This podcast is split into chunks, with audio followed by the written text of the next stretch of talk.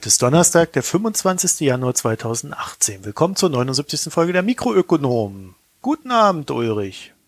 Hallo, Marco. Das wird die längste Folge des Jahres.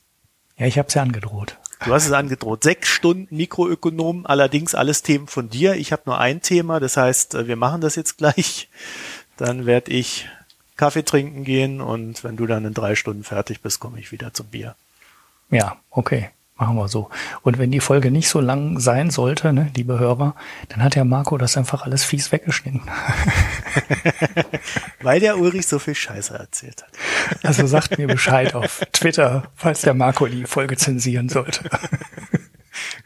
Definitiv werde ich das zensieren. So wie, ach nee, wir wollten ja mit was anderem anfangen. Ach, siehst du, da wollte ich gleich schon wieder hier diesen, diesen Übergang nutzen, um zur Weltbank zu kommen. Aber wir hatten ja gesagt, wir sprechen erstmal übers Öl.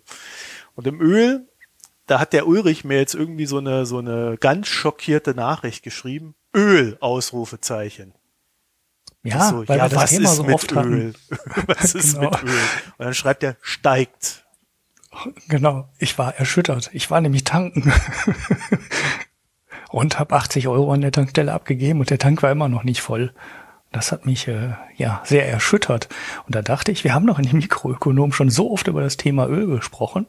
Und in der Zeit ist eigentlich relativ wenig mit dem Ölpreis passiert, aber jetzt ähm, scheint es dann doch spürbar nach oben zu gehen. Ja, also der, äh, der WTI, der ist momentan bei 66,13 und das brennt äh, bei 71,02. Alles in Dollar natürlich.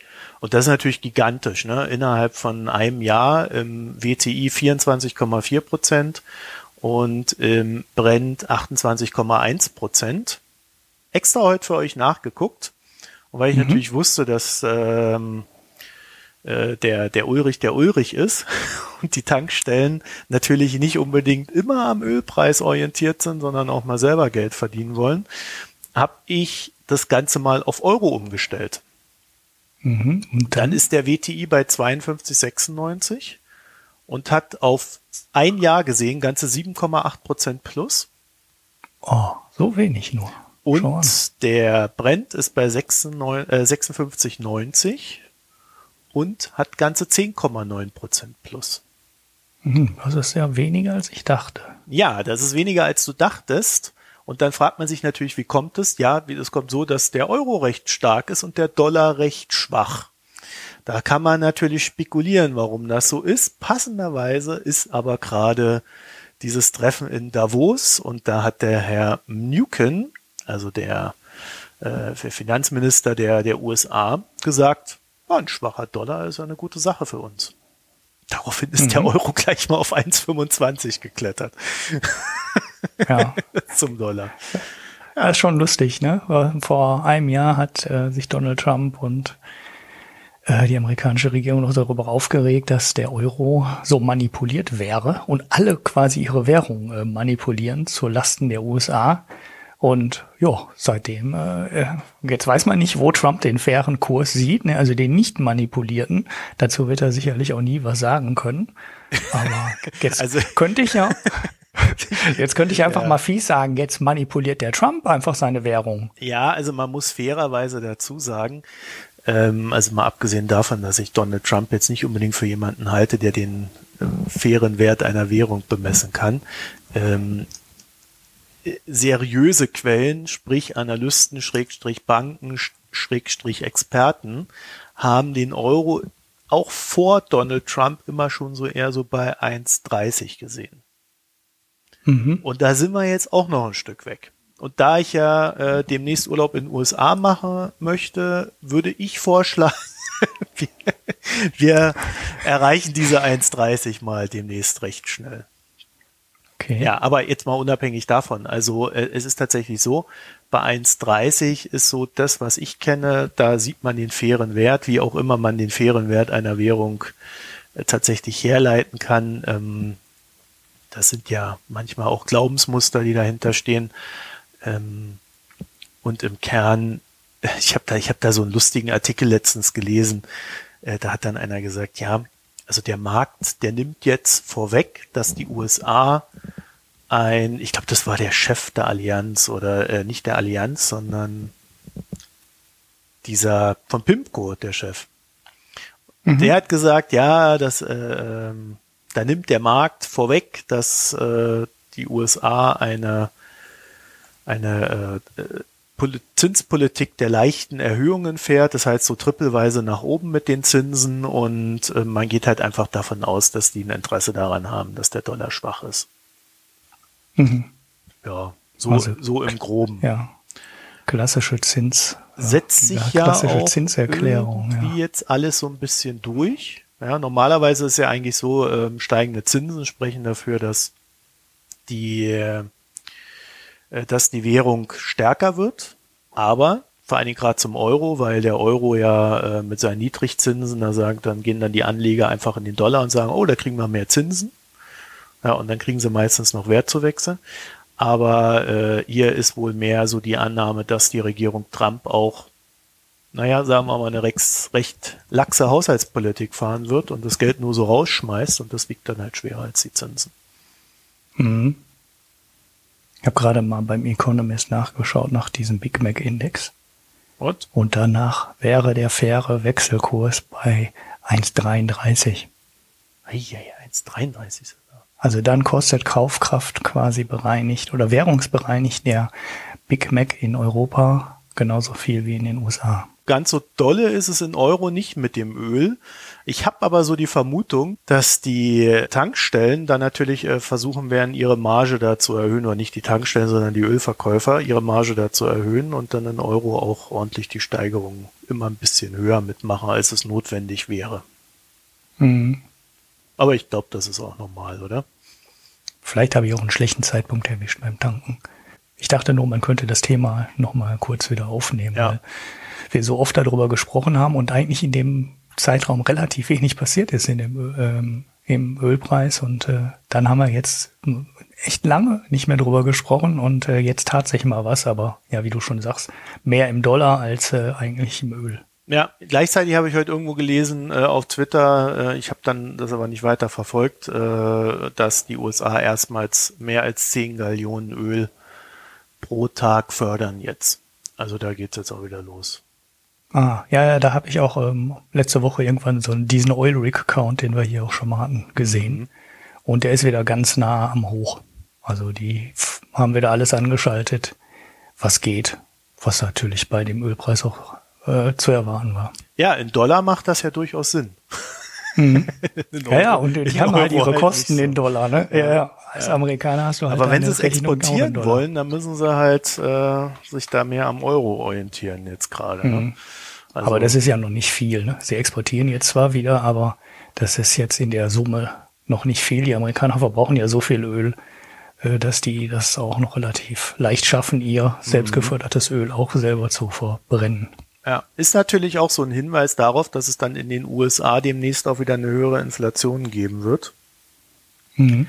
Und äh, aber da kommen wir dann, glaube ich, auch gleich nochmal dazu. Das korrespondiert dann so ein bisschen mit diesen Strafzöllen. Mhm. Ja, aber vorher wollten wir jetzt noch äh, uns um, was wollten wir uns kümmern? Um diese komischen Währungen da mal wieder, ne? OneCoin ist pleite. Ja, oh. ja, Nachklapp.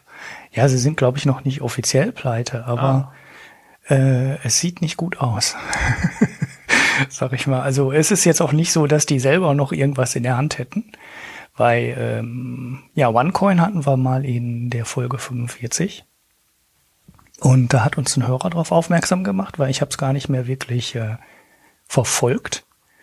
Und ja, da gab es eine große Razzia. Also das war ungefähr so seriös, wie wir es äh, eingeschätzt haben. Und äh, es wurde wirklich international ähm, verhaftet und festgenommen und äh, ja unter, äh, Unterlagen ähm, sichergestellt äh, mit äh, mit der bulgarischen Staatsanwaltschaft zusammen mit Europol bulgarische Sicherheitskräfte und alles unter der Führung der Staatsanwaltschaft äh, Bielefeld. Wir werfen das in die Show Notes. Äh, so wahnsinnig viel äh, gibt's dazu nicht zu sagen, nur dass die Crypto Queen, wie sie hier in dem Artikel heißt, was ich eine sehr schöne Bezeichnung fand, ähm, wohl auch verhaftet ist äh, oder äh, ja, sie war so gut wie verhaftet, aber sie durfte dann noch nach Bulgarien ausreisen und da hat man äh, dann wohl erstmal gewartet äh, und sie beobachtet und geschaut, was sie noch in Bulgarien macht. Auf jeden Fall scheint ähm, das ganze Ding jetzt komplett zusammenzuklappen und wer da sein Geld reingesteckt hat, ähm, das war's. also mich würde mich wundern, wenn da noch irgendwas zu holen ist. Ich werf den Artikel, der ist aus dem Gerlach-Report, das ist äh, so ein ganz altes, bekanntes äh, Ding, was sich mit Finanzmarkt und vor allem mit dem Betrugsaspekt im Finanzmarkt schon seit Ewigkeiten beschäftigt. Äh, den Artikel werfe ich da rein, wer sich dafür interessiert. Oder wer da grauer doch Kapitalmarkt. Genau, ja. genau. Ähm, ähm, und äh, ja, den werfen wir in die Shownotes, dann könnt ihr euch das nochmal durchlesen. Aber es darf ja eigentlich keiner unserer Hörer da auch nur ansatzweise ein Cent reingesteckt haben, wenn er denn die Folge 45 gehört hat. Ähnlich gut sieht's bei Teva aus oder Tiva oder wie nennt sich das? Ja, das ist ja noch, äh, das ist ja noch, äh, noch, noch obskurer. Also da kann man noch keine Schluss, da kann man die Schlussabrechnung noch nicht machen. Bei OneCoin sieht jetzt sehr aus, als sehr danach aus, als müsste man da den Schlussstrich drunter ziehen. Die Summe, ähm, über die Summe habe ich nichts gefunden. Also die Schadenssumme ist wohl noch komplett unklar bei OneCoin. Ähm, bei Tether ist es einfacher, weil bei Tether weiß man ganz genau, wie viel die emittieren, weil die, das ist halt eine, eine klassische Kryptowährung auf der Blockchain oder ich glaube, es ist auf ähm, Ether-Basis, bin mir gar nicht, weiß ich gar nicht genau. Auf jeden Fall kann man jeden Tag sehen, wie viele die von den Dingern rausgegeben haben. Ähm, und da die eins zu eins an den Dollar gekoppelt sind, weiß man auch, wie groß das Volumen ist des möglichen Betrugs. Also es weiß immer noch keiner ganz genau, ob es Betrug ist, aber ich sag mal, alle Warnlampen, die angehen können, gehen bei dem Ding an. Ähm, ja, was ist ein Tether? Ja, ein also, Tether also wir müssen, wir müssen ja auch aufpassen, dass wir hier mal rechtlich äh, halbwegs äh, uns absichern. Also äh, ob es ein Betrug ist, wissen wir schlichtweg nicht, aber es sieht nicht gut aus in dem Sinne, dass hier extrem viel emittiert wird und angeblich soll ja hinter jedem äh, äh, hinter jedem Coin soll ja irgendwie je, äh, eine ein Dollar stecken, ne? Genau, das ist deren Versprechen. Also das so. Versprechen und ist. wenn die dann auf einmal 750 Millionen Coins innerhalb von drei Wochen emittieren, dann müssen mhm. da auch irgendwo 750 Millionen Euro liegen. Äh, äh genau. Dollar liegen. Entschuldigung. Ja, also so. es gibt äh, es, und, ja. jetzt lass mich kurz äh, äh, und wenn ihr euch diesen diesen Chart hier bei CoinMarket äh, coinmarketcap.com von Tether an oder wie heißt das denn jetzt? Tiva, Tether, Tether, Tether anguckt, dann seht ihr Folgendes und das ist echt interessant. Ihr habt dort ein ein Chart, der eigentlich die ganze Zeit bei einem Dollar rumgurkt und zwar mhm. von April 15 bis ja April 17. Dann gibt's dann irgendwo so am 20. April, äh, am 25. April so einen kleinen Einbruch, 22., 25. Äh, auf bis zu äh, ja, 91 äh, Cent zum, zum Dollar. Da geht's irgendwie komischerweise hoch auf 1,03 und dann pendelt das immer so um den 1 Dollar rum. Gleichzeitig habt ihr ab Januar 2016 eine, nee, warte mal, Quatsch, Entschuldigung. Gleichzeitig habt ihr ab Februar 17, ungefähr, Februar 17, eine Market Cap, die langsam immer weiter nach oben geht. Und dann mhm. auf einmal, so ab, ab November letzten Jahres, so richtig nach oben schießen. Warum? Mhm. Weil immer mehr Coins investiert, äh, äh emittiert werden ohne dass sich der Kurs da wesentlich verändern würde.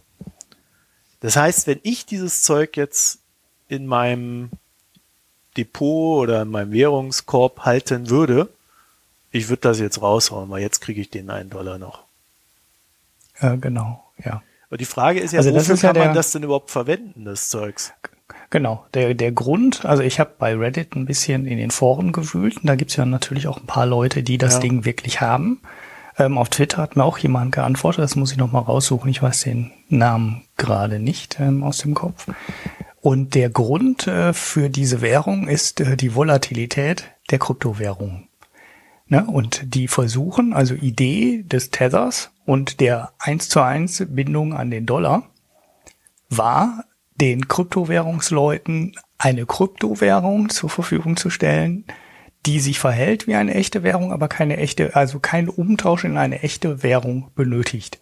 Das heißt, wenn du jetzt, ähm, was weiß ich, du hast 10.000 Dollar, möchtest damit äh, in Kryptowährungen spekulieren, du willst aber nicht immer in die Dollar wieder zurücktauschen, warum auch immer, Das ist mir nicht ganz klar geworden. Vielleicht weil es Gebühren kostet, vielleicht weil es zu lange dauert, weil das dann in der Blockchain gespeichert werden muss. Ich habe keine Ahnung. Kannst du hingehen und deine ähm, Kryptowährung XY in Tether umtauschen. Und das Versprechen von Tether ist halt, wir sind eins zu eins an den Dollar gebunden. Also nicht nur packt, weil das geht in die Diskussion von manchmal ein bisschen durcheinander, sondern auf der Website von Tether steht 100% backed by traditional currency held in our reserves. Also die sagen wirklich, wir haben für jeden Tether, den wir rausgeben, haben wir ein Dollar auf dem Bankkonto liegen. Die sagen nicht nur, wir versprechen euch einen Wechselkurs, sondern die sagen, das ist eins zu eins auf dem Konto gedeckt. Ähm, ja, und das ist der äh, Sinn und Zweck dieser Währung von Cryptocurrency in so ein quasi Pseudo-Dollar zu tauschen und wieder zurück, ohne dass man in eine echte Währung tauschen muss. Man löst also quasi ein Problem mit einer Kryptowährung, das man ohne Kryptowährung gar nicht hätte. Ähm, aber das scheint in der Kryptowährungswelt so üblich zu sein, Probleme zu lösen, der, die man ohne Kryptowährung ähm, nicht hat. So, und was daran jetzt halt komisch ist, ist, die emittierte Summe von Tethers ist richtig durch die Decke gegangen. Das ging sehr lange, sehr langsam, aber wie du gerade schon beschrieben hast, ging das irgendwann im letzten Herbst, ging das richtig los und das Tempo nimmt nicht ab. Im Gegenteil, es nimmt eher zu. Allein im Januar, ich habe jetzt die ganz genauen Zahlen nicht mehr rausgesucht, ähm, Ende letzter Woche wurde, ist dieses Jahr, das war als heißt in weniger als den ersten drei Wochen, hat sich das Volumen der ausgegebenen Tethers schon um 50 Prozent erhöht. Das heißt, da ist richtig viel Geld nochmal dazugekommen. Ähm, und wir sind jetzt halt bei, ja, über zwei Milliarden Tethers. Ne, das ist also schon, du hattest CoinMarketCap gerade auf. Ähm, was sagen die jetzt gerade? Die sagen gerade 1,6 Milliarden. Okay, Circulating Supply. Das weiß ich aber nicht, ob das aktuell ist. Das müsste eigentlich schon einen Ticken, das müsste eigentlich schon einen Ticken mehr sein. Und es sind allein ähm, in diesem Jahr ungefähr 500 Millionen dazugekommen. Das heißt, wir sprechen hier schon über Summen, die relevant sind. Ähm, warum ich das Thema jetzt nochmal auf die Liste gesetzt habe, ich hatte das letzte Woche schon drauf, ist, es gibt einen ähm, neuen Report, der versucht, diesen Tether, und den Bitcoin zusammenzufügen. Und die Spekulation, ne, also wir wissen es alles nicht, es ist eine Untersuchung, Research Data und so weiter, ist jemand mit einer These, der versucht hat, irgendwas nachzuweisen. Und der sagt, dass ähm, jede Emission von Tethers genutzt wird, um damit Bitcoins zu kaufen. Das heißt, jeder neue gedruckte Tether oder herausgegebene Tether wird in Bitcoin investiert und er sagt, er hätte einen, er könnte einen Zusammenhang zwischen ähm, der Emission von Tethers und der Kurssteigerung von Bitcoin nachweisen und geht dann eben auch hin und sagt, äh, ähm, ja, äh, rechnet damit, dass wenn das Tether in sich zusammenklappen sollte, dass äh, 30 bis 80 Prozent Preisrückgang im Bitcoin droht. So, das ist jetzt alles, ne? Wie gesagt, das ist eine These. Er hat versucht, die Zahlen zusammenzufügen, ne? also mal zu gucken, wann kommt Tethers raus und was macht der Kurs ähm, kurz danach. Äh, ich verlinke das. Äh, die Website ist aber auch ganz einfach, wenn ihr keine Lust habt, die Shownotes zu gucken, tetherreport.com. Und äh, ja, das, ähm, das, das riecht alles sehr, sehr, sehr, sehr komisch. Also da ist natürlich die Frage, warum werden die Dinger jetzt so exzessiv äh, imitiert und der Bitcoin-Kurs kracht zusammen. Also wenn da irgendwas dran ist an dieser These, dann könnte es sein, dass dort jemand gerade versucht, richtig Geld zu machen. Und das dann über mhm. Bitcoin. Quasi die Dinger imitieren, davon Bitcoin kaufen und äh, die Bitcoin gleich wieder ver zu verkaufen und dann haut er ab. also, ja, das wäre der, der, der nah, das wäre die, das wär die naheliegendste Möglichkeit. Das die böse Variante, ja. Also das, was bei Tether halt so, so, also sie, was, was halt schlimm ist bei Tether, also was ich halt schlimm finde, ist, sie sagen, sie wären fully transparent. Ne? Also wir sind voll transparent. Und wenn du auf die Webseite gehst, steht da eine Zahl. Ne? Also du kannst jederzeit sehen, äh, wie viele von den Dingern emittiert sind. So, und jetzt sehe ich auch gerade, da ist auch die bessere Information, also emittiert sind 2,25 Milliarden. Also dieser Coin Market Cap ähm, hat keine aktuellen Zahlen. Das ist irgendwie ver veraltet. ähm, 2 Milliarden 248 Millionen 665.722,36 Tethers. Und das ist halt eine Zahl. Die veröffentlichen die permanent auf ihrer Webseite und da kannst du das immer sehen. Ähm, das interessiert mich aber nicht. Was mich interessiert ist, wo ist das Konto, auf dem die Dollars liegen, die das eins zu eins decken sollen? Und äh, kann, könnt ihr mir mal einen Kontoauszug schicken? Also, oder könnt ihr mal ein Wirtschaftsprüfungsunternehmen äh, oder einen Notar da dran setzen und sagen, äh, hier ist der Kontoauszug, der ist testiert und da liegt das Geld. Und das ist genau das, was ich nicht äh, sehe und nicht gefunden habe und was mir auch noch keiner zeigen konnte. Und ich gehe einfach mal davon aus, äh, wovon soll man dann da ausgehen? Ne? Sie sagen, wir sind, sind testiert und sie veröffentlichen da eine Zahl, aber ähm, ich kann es nicht sehen. Also das ist sehr, sehr, sehr obskur, was da passiert. Ja, und wir reden halt jetzt schon über Bitcoin ist sehr interessant. Also keine genau, Ahnung, der ist ja, ähm, äh, wie man genau. das, wie man das einschätzen soll. Aber am Ende ist es halt so, man muss glauben, dass dort irgendwo 1,6 Milliarden bis 2 Milliarden Dollar auf einem Konto liegen, die diese Währung decken. Mhm, glauben muss man das genau. Weißt du, das mehr als eine Zahl auf einer Website hat man nicht. Ja, du hast, hm? du hast ja dann irgendwie eine. Ähm, also die Frage ist ja, wer zeichnet denn diese oder wer bekommt denn die neuen Tether? Die, die, du kannst an der Stelle sehr viele Fragen stellen, weil eigentlich würde ich ja davon ausgehen, dass, also die, die Frage, die man sich da stellen muss, ist, wer hat dieser Firma 2,25 Milliarden Dollar zur Verfügung gestellt, damit die darauf Tethers emittieren? Das Geld muss ja irgendwo herkommen. Also wenn es irgendwo auf dem Konto liegt, muss es den ja irgendjemand gegeben haben. Und äh, ja, woher soll das Geld kommen? Also wer ist der Investor in diesem Ding, der da das Geld reinsteckt? Ja, es ist ja noch nicht mal ein Investor, sondern es ist ja einfach nur ein Coinkäufer. Oder ja, mehrere Coinkäufer.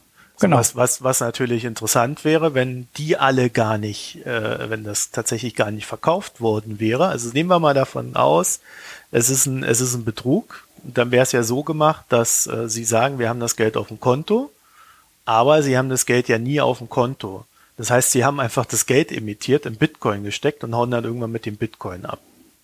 Mhm. Ja, es ist natürlich das denkbar. Die, das wäre also, die böse Variante, genau. ja. Also mhm. äh, das heißt, das wäre immer aus, aus jetziger Sicht ein 2 Milliarden Betrug. Mhm. Ungefähr. So, äh, es kann natürlich auch sein, dass das alles äh, eine ganz ehrliche Geschichte ist, aber dann äh, sollte man der Transparenz wegen und äh, um das Ganze glaubwürdig zu machen, halt auch mal einen Wirtschaftsprüfertestat ranbringen. Und zwar nicht von irgendeinem Wald- und Wiesenwirtschaftsprüfer aus Buxtehude, ja, nichts gegen den, aber äh, sondern einfach mal von Ernst Young oder sowas. Einen mhm. der großen. Also es gibt natürlich einen, einen, normalen Weg, auf den das Geld da reinlaufen könnte. Ne? Du willst den äh, in Kryptowährungen machen und rumspekulieren ähm, und gehst den Umweg über Tether. Genau äh, aus der Begründung, die ich gerade schon mal genannt habe. Ne? Also du hast halt dein Geld dann da in der Kryptowährung liegen und äh, kannst damit dann schnell in äh, andere Kryptowährungen umtauschen. Das ist äh, denkbar. Ich, man kann das halt nicht ausschließen. Es ist ja durchaus denkbar, dass jemand diesen Umweg über Tether geht. Ähm, ich verstehe es allerdings nicht, weil ich kann ja alles, äh, was ich an einer Kryptobörse machen will, kann ich ja auch über echte Währung machen. Und es macht eigentlich keinen Sinn, über irgendeine Zwischenwährung zu gehen. Allerdings scheinen mir im ganzen Kryptowährungsmarkt äh, so viele Leute mit so wenig Ahnung unterwegs zu sein, dass ich mir durchaus vorstellen kann, dass mit irgendwelchen komischen Argumenten die Leute trotzdem in diesen Tether gehen und da auch wirklich Geld reinfließt. Also das ist halt nicht ein, ein riesengroßer ähm, Betrug ist, sondern mhm. dass die Leute wirklich sagen, ich nehme erst mein Geld, tausche es erst in Tether um und gehe von da aus dann in weitere Kryptowährungen.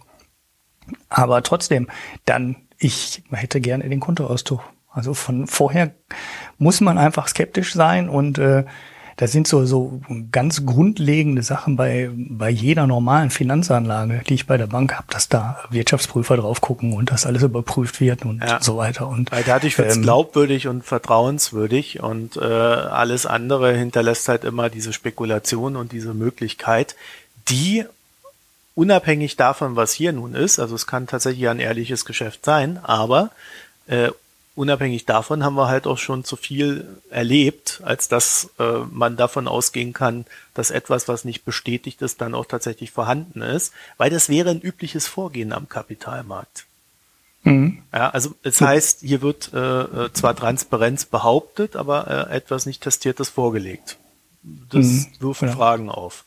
So, jetzt wollen wir aber nicht so lange mit diesen ganzen Kryptowährungen uns hier beschäftigen. Das ist ja alles ganz fürchterlich. Jede Woche muss man da über diesen ganzen Mist reden.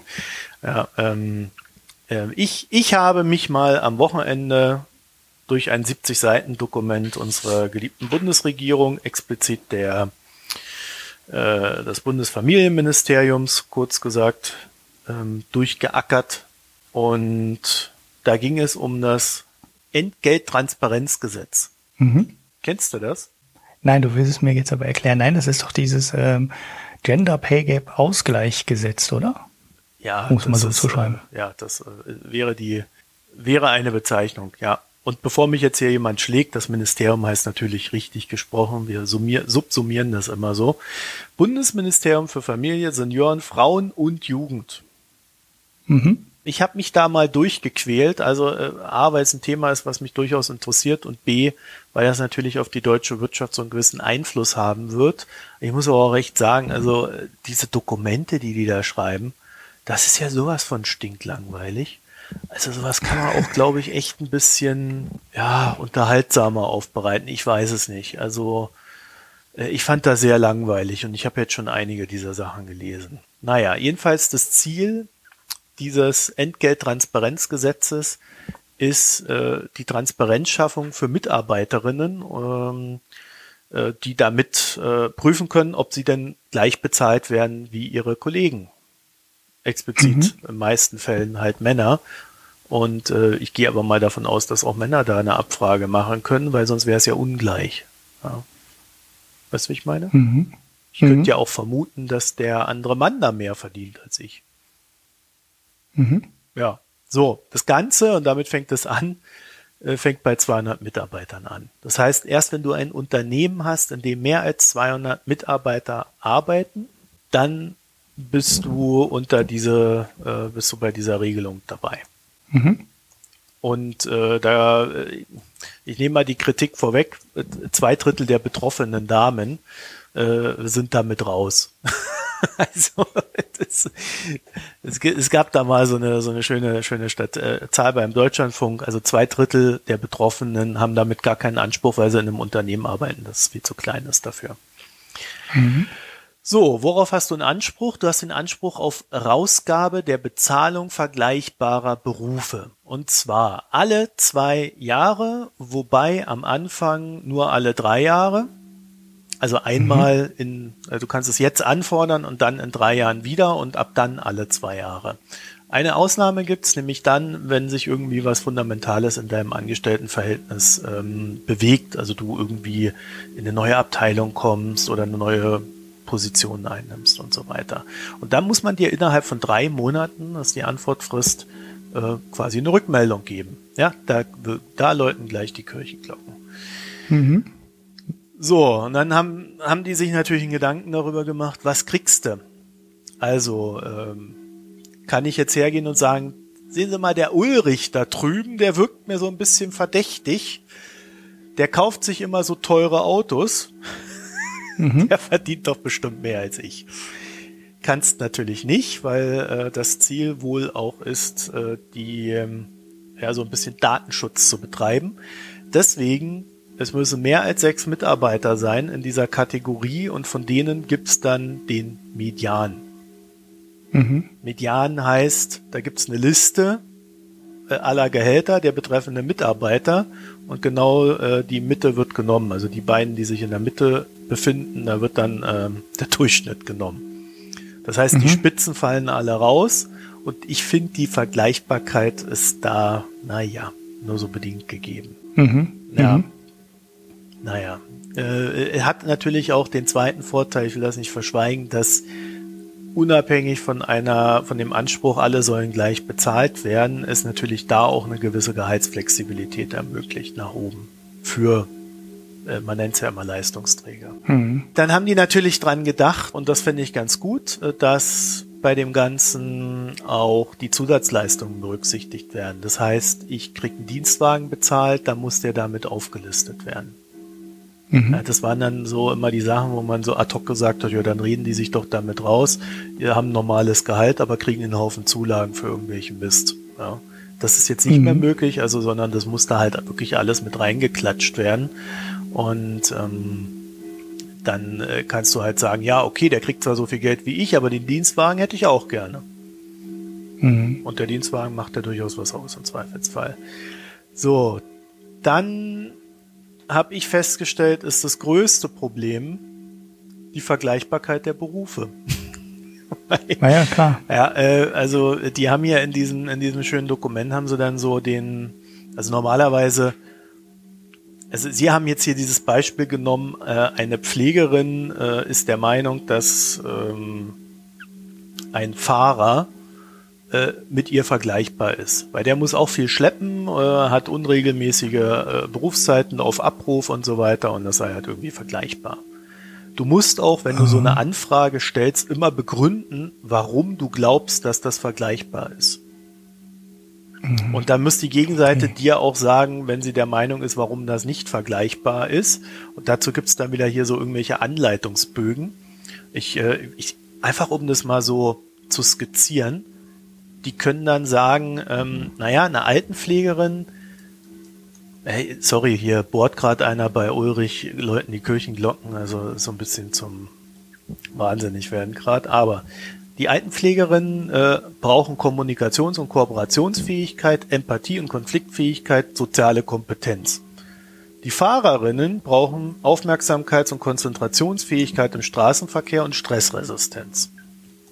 Mhm. Altenpflegerinnen brauchen Verantwortung für die physische und psychische Gesundheit der Menschen oder tragen diese Verantwortung. Fahrerinnen tragen Verantwortung für den Zustand der Fahrzeuge.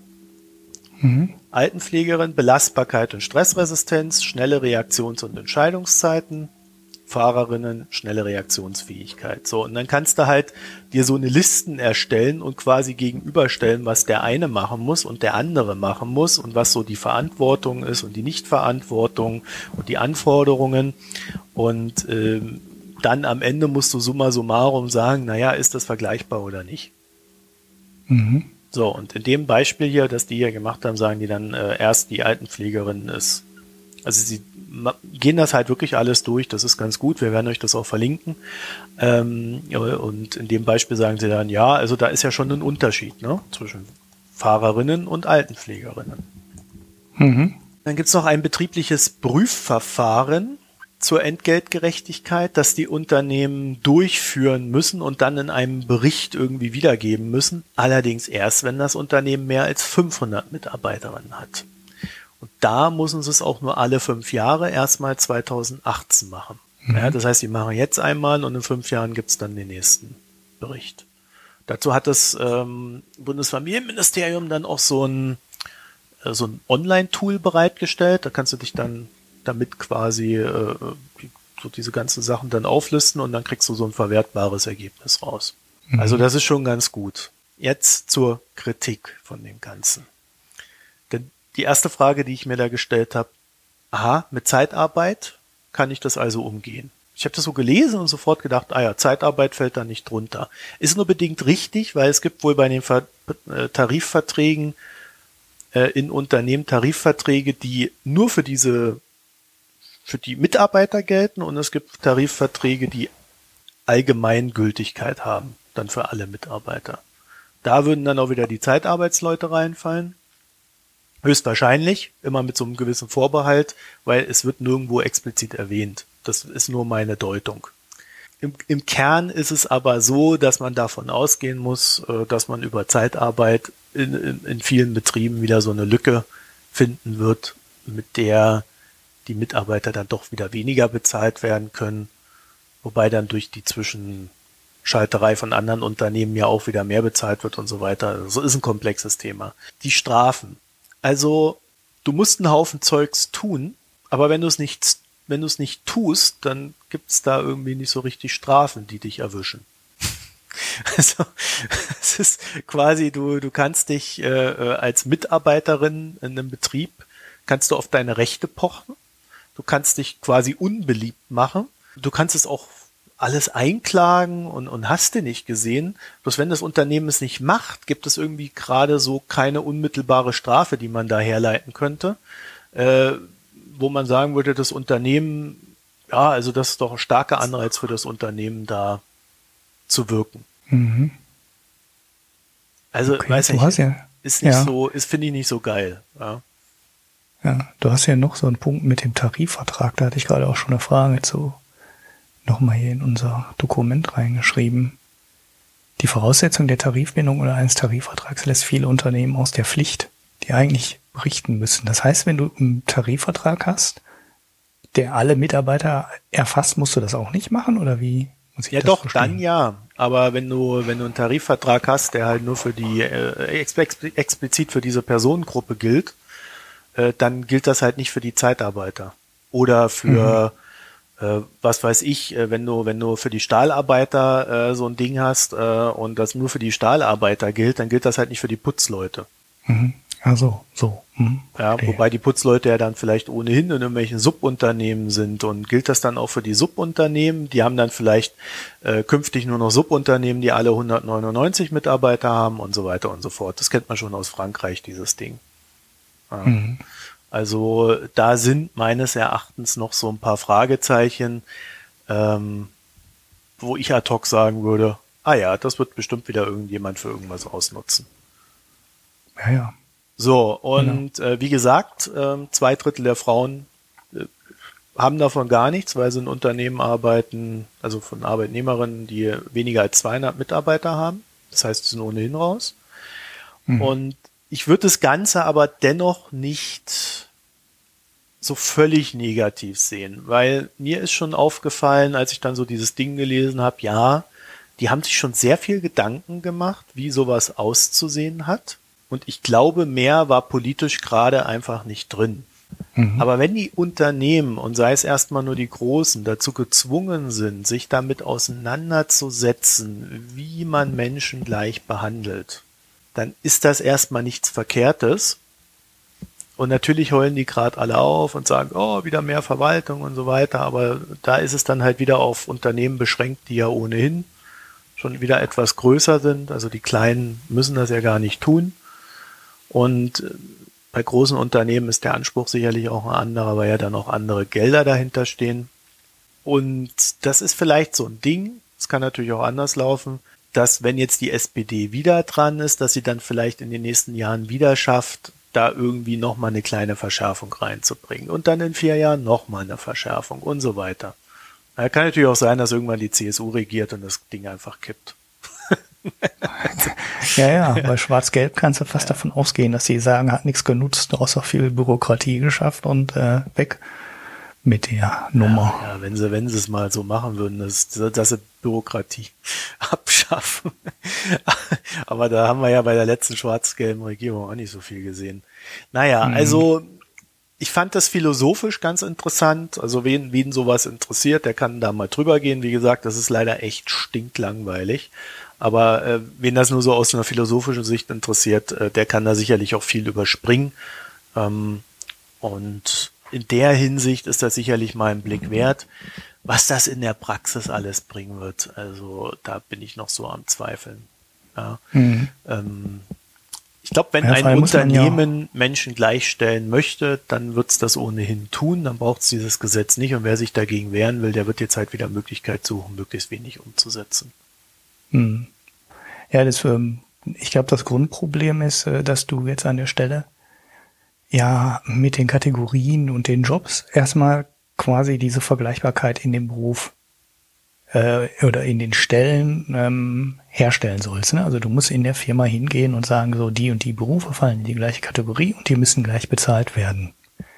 Wenn du dir diesen äh, Gender Pay Gap anguckst, der ja irgendwo bei 20 Prozent liegt, ne, wenn man den brutto berechnet, wir hatten das Thema ja hier auch schon ein, zwei Mal, ähm, bleibt davon aber relativ wenig über. Manche sagen sogar nur sechs Prozent. Also äh, in Wenn, dieser Studie, um das kurz zu sagen, wird ja. es explizit thematisiert und da wird gesagt, es sind sechs Prozent. Und angeht, es klingt sehr wenig, sagen sie, aber, und dann machen sie halt so ein Rechenbeispiel auf, das sind dann halt so und so viel tausend Euro im Jahr. Naja, oder in deinem Leben, ne? Wenn Ja. es auf 40 Jahre Leben hochrechnet, ist Ja, es und natürlich bei der trotzdem. Rente. Ne? Ja, ja, okay, ja, ja, Rente, genau, auch ein guter Punkt. Dann ist ein bisschen das Problem, also was das Ganze halt schwierig macht, ist allein an der Stelle, wo du dich entscheidest, ob du ein arithmetisches Mittel oder den Median nimmst. Und du bist in einer relativ kleinen Firma, ne? Also irgendwas, sagen wir mal, zwischen den zwei und den 500 Leuten und du hast nur zehn Mitarbeiter in deiner Kategorie. Dann kann ja allein schon die, die ähm, Methode, mit der du den Durchschnitt berechnest. Ne? Also jetzt hier in der Studie steht ja Median drin, du könntest aber auch einfach ein arithmetisches Mittel nehmen. Kann ja schon zwei, drei Prozent ausmachen und da, das ist dann die Hälfte des äh, Gender Pay Gaps. Ja. Und äh, bei sechs Prozent ist ja jede, jede Kleinigkeit, ne? also ich habe gerade hier äh, in, ins Skript reingeschrieben, ähm, Stundenzahl. Du, wenn du die Stundenzahlen mein, du, du, ähm, nur minimal falsch erfasst, wie es ja bei vielen, ähm, ja, gerade so Reinigungsgewerbe, ne, die kriegen ja alle nur Vorgaben, wie viel sie putzen müssen. Und meistens ist das dann so viel, ähm, dass sie es eigentlich gar nicht schaffen können. So, hast du gerade Hochkonjunktur, ähm, sind die Mitarbeiter vielleicht ein bisschen äh, ja Forscher und sagen dann, äh, ja, hier, ähm, ich muss ja brauche aber immer jeden Tag eine halbe Stunde länger oder 20 Minuten länger, äh, das muss ich bezahlt bekommen. Aber spätestens, wenn die Konjunktur nicht so brummt, werden eine ganze Menge Leute die 20 Minuten einfach unbezahlt weiterarbeiten. Und dann hast du bei der Erfassung der Arbeitszeit, die du, ähm, ich nehme mal an, dass du das auf Stunden runterrechnest, die Entlohnung. Ne? Also es muss ja, Ja. stundenmäßig angeglichen werden. Dann hast du da auch wieder potenziell Unschärfe drin und Ungenauigkeit drin. Puh. Und das dann so genau zu erfassen, dass du diese 6% ähm, bereinigten Gender Pay Gap äh, darüber abgleichen kannst, halte ich ja fast, also es wird verdammt schwierig. Also ich halte den Median jetzt auch nicht für das beste Mittel. Ja, Mhm. Äh, Ja, bei der halt- Stundenzahl sehe ich fast noch mehr, äh, fast noch mehr äh, Ungenauigkeit da drin. Ähm, und dann musst du diese 6% erfassen. Buh, das wird schwierig. Vielleicht muss man das auch, ähm, du hast ja gerade gesagt, man kann das politisch, man muss das auch politisch sehen. Ne? Das ist so quasi der erste Schritt. Ja, und vielleicht geht's auch gar nicht jetzt darum, wirklich diese Entgeltgenauigkeit herzustellen, ne? also den Gender Pay Gap wegfallen zu lassen, sondern vielleicht geht's einfach um die Kategorisierung. Ne? Nee, also es vielleicht geht um ist das die gesellschaftliche Debatte, weil in dem Moment, Ja, das du die sowieso, aber- Möglichkeit hast, redest du drüber. Es, äh, sie sagen, also sie thematisieren das, äh, sie sagen explizit, Mhm. sie möchten vor allen Dingen erreichen, dass äh, die Leute, also dass dieses Tabuthema Gehalt, wie viel verdienst du, dass das äh, fällt. Mhm. Ja, und äh, dass da eine gewisse Kommunikation herrscht und dass quasi dann der Markt dadurch besser funktionieren kann. Mhm. Ja, und es ist Okay. natürlich schon so, wenn du als Frau feststellst, ey, der Median ist bei 1600 und ich krieg 1500, ich will die, ich will die 100 Euro mehr haben. Mhm. Ja, außer du bist halt in einem Job, in dem du leicht ersetzbar bist, dann sagst du das nicht. Mhm. Naja, oder du hast halt gerade so eine Auslastung am Arbeitsmarkt, wie, mal, wie die jetzt gerade hier in Deutschland ist. Das war das, was ich gerade mit der Ja, Konjunktur ja, meinte. ja, klar. Also Ja, es, ist, äh, ähm, es ist ein schönes Thema. Ich glaube, ich halte das auch für wichtig, dass das passiert. Es ist, wenn du, wenn du das so aus einer, aus einer rein ähm, objektiven Sichtweise dir so betrachtest, erreicht das sein Ziel? Nö, definitiv nicht.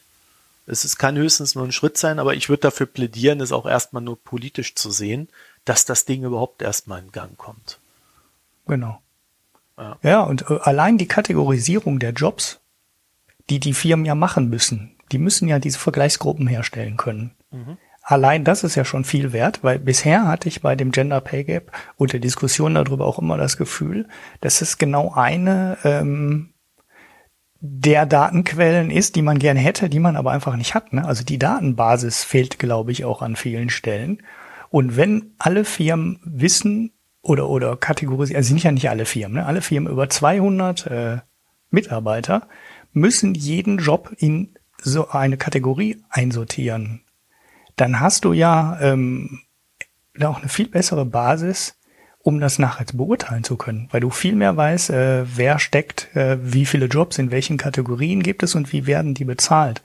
Und allein das ist schon interessant, weil man hat dann nicht eine Datenbasis, die auch die Erfassung viel einfacher macht, macht. Ne? Vielleicht nützt es gar nichts im ersten Schritt für den Ausgleich des Gender Pay Gaps, aber man hat erstmal die Daten gesammelt und kann dann auch äh, viel genauer untersuchen, was man dagegen machen kann und wie man dagegen vorgeht. Ja.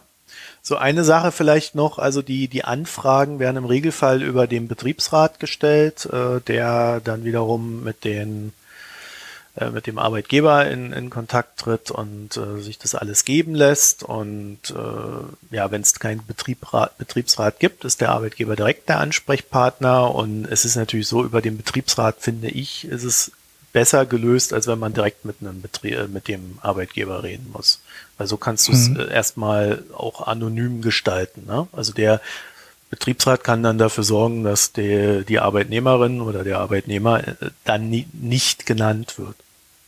Mhm. Kann das anonymisieren. Dafür braucht man natürlich macht, auch einen Betriebsrat. Ne? Ja, ja, natürlich. Äh, Den das haben wir ja noch lange genau, nicht in das ist nämlich Firma. die zweite Geschichte, wenn du keinen Betriebsrat hast und dich ohnehin gegen solche äh, kommunistischen Auswüchse wie ein Betriebsrat wehrst und Gewerkschaften, äh, dann wirst du hier natürlich auch äh, sagen, das ist ja alles Quatsch. Ja. Mhm. ja, also wie gesagt, sehr ungenügend alles, aber sicherlich nicht verkehrt. Mhm. Ja. Ja. Das sind ja dann auch, oder sowas muss sich auch entwickeln. Also da kann man eigentlich im ersten Schritt auch den großen, es ist, äh, glaube ich, naiv da im ersten Schritt die äh, große Lösung zu erwarten, mit der man dann für die nächsten Jahrhunderte alles regeln kann. Ja, das gut, das, das passiert halt bei sowas Aber nicht, ich ne? kann schon ja. verstehen, warum man bei einem Thema, über das so lange geredet wird, warum man da schon unzufrieden sein kann, wenn es dann so ungenügend umgesetzt wird. Und wenn man ja jetzt hier so die das Bashing der SPD immer wieder erleben, dann sind das natürlich genau diese Sachen, wo du schon siehst, dass die SPD da irgendwas umsetzen will und die Union es aber auch immer wieder schafft, das so dermaßen zu, zu zerschießen, was dann umgesetzt wird, dass es am Ende gar nichts bringt. Oder nur sehr wenig. Mhm. Ja, und das, wenig, genau. das ist so ein Beispiel dafür, wo man sich mit sehr mhm. wenig zufrieden geben muss. Mhm. Im Vergleich zur Mietpreisbremse finde ich es aber fast noch gelungen. ja, ja, ja, ja, ja. Naja, kommen wir zu Donald Trump. Mhm. Schönes Thema. Ne? Donald Trump ist ja Donald auch, Trump. ja, Donald Trump ist ja ein großer Fan von Frauen, deswegen dachte ich mir, ist das ein schöner Übergang. Und äh, Donald Trump ähm, äh, ist ja jetzt auch der Meinung, er müsse Strafzölle auf Solaranlagen einführen oder auf Solarzellen. Ja, nicht nur, auch auf Waschmaschinen. Waschmaschinen auch. Oh ja, mein Gott, Miele auch. geht pleite. Ja, ich habe den Namen Miele in dem Zusammenhang interessanterweise noch nicht gelesen. Äh, die fokussieren sich immer auf Haier und äh, LG und äh, die asiatischen Hersteller. Aber wahrscheinlich ist Miele ähm, als äh, deutsche Firma in den USA eh so unfassbar teuer, äh, dass der Zoll da die Leute da auch nicht mehr juckt, die also sich dann es gibt Miele, Miele Maschine USA, kaufen. Ja, mhm. Premium Domestic Appliances. Mhm. Also ja, das gibt's. Die, die gibt's, das weiß ja, ich. Ich weiß nämlich auch, dass Steve Jobs eine hatte. Weil Steve Jobs hat mal irgendwann geäußert, dass er Miele für eine der äh, herausragenden äh, deutschen äh, Technik, äh, Ingenieurs, Maschinenhersteller äh, hält. Weil das wird halt funktionieren. Das wäre halt alles gut designt und das äh, ja, Ich kann mich dem nur anschließen. Also äh, zumindest was Staubsauger und Waschmaschinen betrifft, ähm, bin ich ein absoluter Fan von Miele. Und ähm, sie werben ja auch eher explizit damit, ich habe jetzt kurz mal reingeguckt, dass sie deutsche Ingenieurstechnik äh, in US-amerikanische Haushalte bringen. Mhm. Ja. ja. Naja, gut. Äh, also, äh, Solarzellen. Aber es müsste die eigentlich auch betreffen. Ne? Also wenn man einen Zoll macht, äh, dann. Ja. Mh, Außer sie produzieren von, von, in den USA, ne? Ja, das kann natürlich sein. Also äh, weiß ich aber nicht, habe ich auch nicht mehr rausgefunden. Naja, auf jeden Fall der interessantere Teil sind sowieso die Solarzellen. Und der 30-prozentige Zoll, der jetzt äh, ja ab demnächst, ab sofort, weiß ich gar nicht, ähm, auf Solarzellen gesetzt wird, die in die USA importiert werden. 30 Prozent ist natürlich schon eine Hausnummer. Also da reden wir halt nix, äh, nicht über eine kleine Summe, sondern schon einen deutlichen Aufschlag. Der sinkt zwar, äh, die, die Kurve habe ich jetzt nicht genau im Kopf, der soll dann irgendwie fünf Prozent, glaube ich, jedes Jahr gesenkt werden oder über die Jahre, alle zwei Jahre, weiß ich nicht genau, und dann bei 15 Prozent, glaube ich, bestehen bleiben. Offiziell ist es ähm, ein Anti-Dumping-Zoll, weil die Chinesen ähm, angeblich unter ihren Produktionskosten verkaufen. Die Argumentation haben wir ja aus Europa auch schon gehört. Und in Europa gibt's den Zoll, glaube ich, auch. Äh, bin ich mir jetzt gar nicht hundertprozentig sicher. Ja, aber ich, meine, sie haben da auch was eingeführt. Ich habe es aber nicht mehr ganz so. Genau. Ich meine auch, in der EU ist der auch gültig. Ich glaube, der war auch nicht vorläufig. Äh, und ja, ähm, das heißt, die Chinesen können jetzt in zwei große Märkte ihre Solarzellen nur mit äh, hohen Zöllen verkaufen. So, ja, was, was heißt das? Also in den USA, die zwei der großen Firmen, die Lobbying dafür gemacht haben, das hat die Zeit heute rausgesucht, äh, die sind inzwischen schon pleite gegangen. Das heißt, die haben jetzt eigentlich gar nichts mehr davon. Eines war interessanterweise auch eine, die US-Tochter von Solar World, also eigentlich mit einer deutschen Mutter. Ähm, die zweite Firma weiß ich nicht mehr genau, die ist aber auch pleite. Und äh, die dritte, die lobbyiert hat, war First Solar, die gibt's auch noch. Ähm, und dann gibt's diese Tesla Solar-Tochter, ich glaube, die heißt Solar City oder hieß Solar City, ich glaube, die ist inzwischen komplett in Tesla aufgegangen. Die stellen wohl auch Solarzellen ähm, in den USA her. Es sind aber nicht viele. Ne? Das heißt, eigentlich können die USA im Moment die Menge Solarzellen, die da ähm, auf äh, installiert werden, eigentlich gar nicht aus eigener Produktion herstellen. Wegen der sinkenden Zölle ist es auch ziemlich unwahrscheinlich, dass jetzt jemand hingeht und im großen Stil in den USA eine Fabrik aufbaut, die sich dann möglicherweise nur am Anfang lohnen würde und am Ende ja ähm, mit 15 Prozent oder 10 Prozent, äh, 10 Prozent Zoll, wie viel am Ende auch immer überbleiben soll, ähm, dann das noch schafft, äh, zu wettbewerbsfähigen Preisen zu produzieren, weil die Chinesen sind natürlich wahrscheinlich einfach billiger, weil die viel, viel größere Fabriken haben und wahrscheinlich in einigen Bereichen auch inzwischen einfach mehr Know-how, weil die die ganzen großen Fabriken haben und das gar nicht so einfach ist, das äh, an einer anderen Stelle nochmal ähm, ja, zu kopieren. Mhm. So, jetzt kann man natürlich sagen, vielleicht geht es dem äh, Donald aber auch gar nicht darum, die amerikanische Solarzellenindustrie zu schützen, und ähm, der Kollateralschaden, den man beim Zoll ja immer hat, weil es gibt ja einen Schaden. Der Schaden ist nämlich, die Preise hinter der Zollschranke steigen. Das ist halt immer das, was passiert, logischerweise. Das, darum geht's ja auch. Ne? Also selbst wenn ich eine Industrie vor Ort habe, will ich ja, dass das Preisniveau der Produkte, die diese Industrie herstellt, steigt, ne? damit sie wieder Geld verdienen kann. Weil offensichtlich sind sie ja gerade nicht wettbewerbsfähig, produzieren rote, ähm, schreiben rote Zahlen. Also geht man hin und sagt, man führt einen Zoll ein und dann können die dahinter, hinter der Zollschranke ihre Preise um 20 Prozent erhöhen und verdienen wieder Geld. Der Kollateralschaden ist natürlich, alle, die dieses Produkt kaufen, müssen 20 Prozent mehr bezahlen.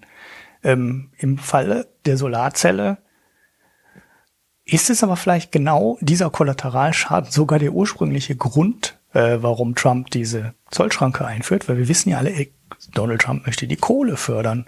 Und wenn die Solarzellen jetzt 20 Prozent teurer werden oder 30 Prozent teurer werden, ähm, also sagen wir einfach erstmal 30 Prozent, weil das ist der Zoll, äh, wird natürlich jede andere Energiequelle wettbewerbsfähiger, weil die Solarzelle halt teurer wird und Solarenergie damit teurer wird. Und vielleicht geht es Donald Trump gar nicht um den Schutz einer äh, US-Solarzellenindustrie, sondern vielleicht geht es ihm einfach nur ähm, darum, die Solarenergie ähm, abzuwürgen. Mhm. Und dann wäre es also ähm, der, der Nachteil, der andere Kollateralschaden, der aber nie so einfach zu berechnen ist oder den man nie so richtig äh, vorhersagen kann, ist, ja, das ist jetzt wieder eine Berechnung eines Brancheninstituts und die sind immer umstritten, aber ähm, 37.500 Arbeitsplätze konnten wegfallen im Bereich Solarzelleninstallation. Und das ist natürlich schon ja, eine gehörige Anzahl von Arbeitsplätzen, die dann wegfallen, wenn niemand mehr ähm, Photovoltaikzellen auf die Dächer und äh, auf die Felder setzt, weil sich das nicht mehr rechnet, weil jetzt halt der Solarstrom dann, also die Solarzellen werden 30 Prozent teurer, aber da kommen ja dann noch Installationskosten und so weiter dazu. Das aber ähm, ne, 10, 15, vielleicht 20 Prozent des Zolls werden auf die ähm, Photovoltaik-Installation runterfallen. Und äh, ja, die Dinger baut auch jemand und äh, installiert die. Und ja, das sind auch Arbeitsplätze. Und ob Donald Trump am Ende damit Arbeitsplätze schafft, ist äh, total äh, ja unklar. Hm.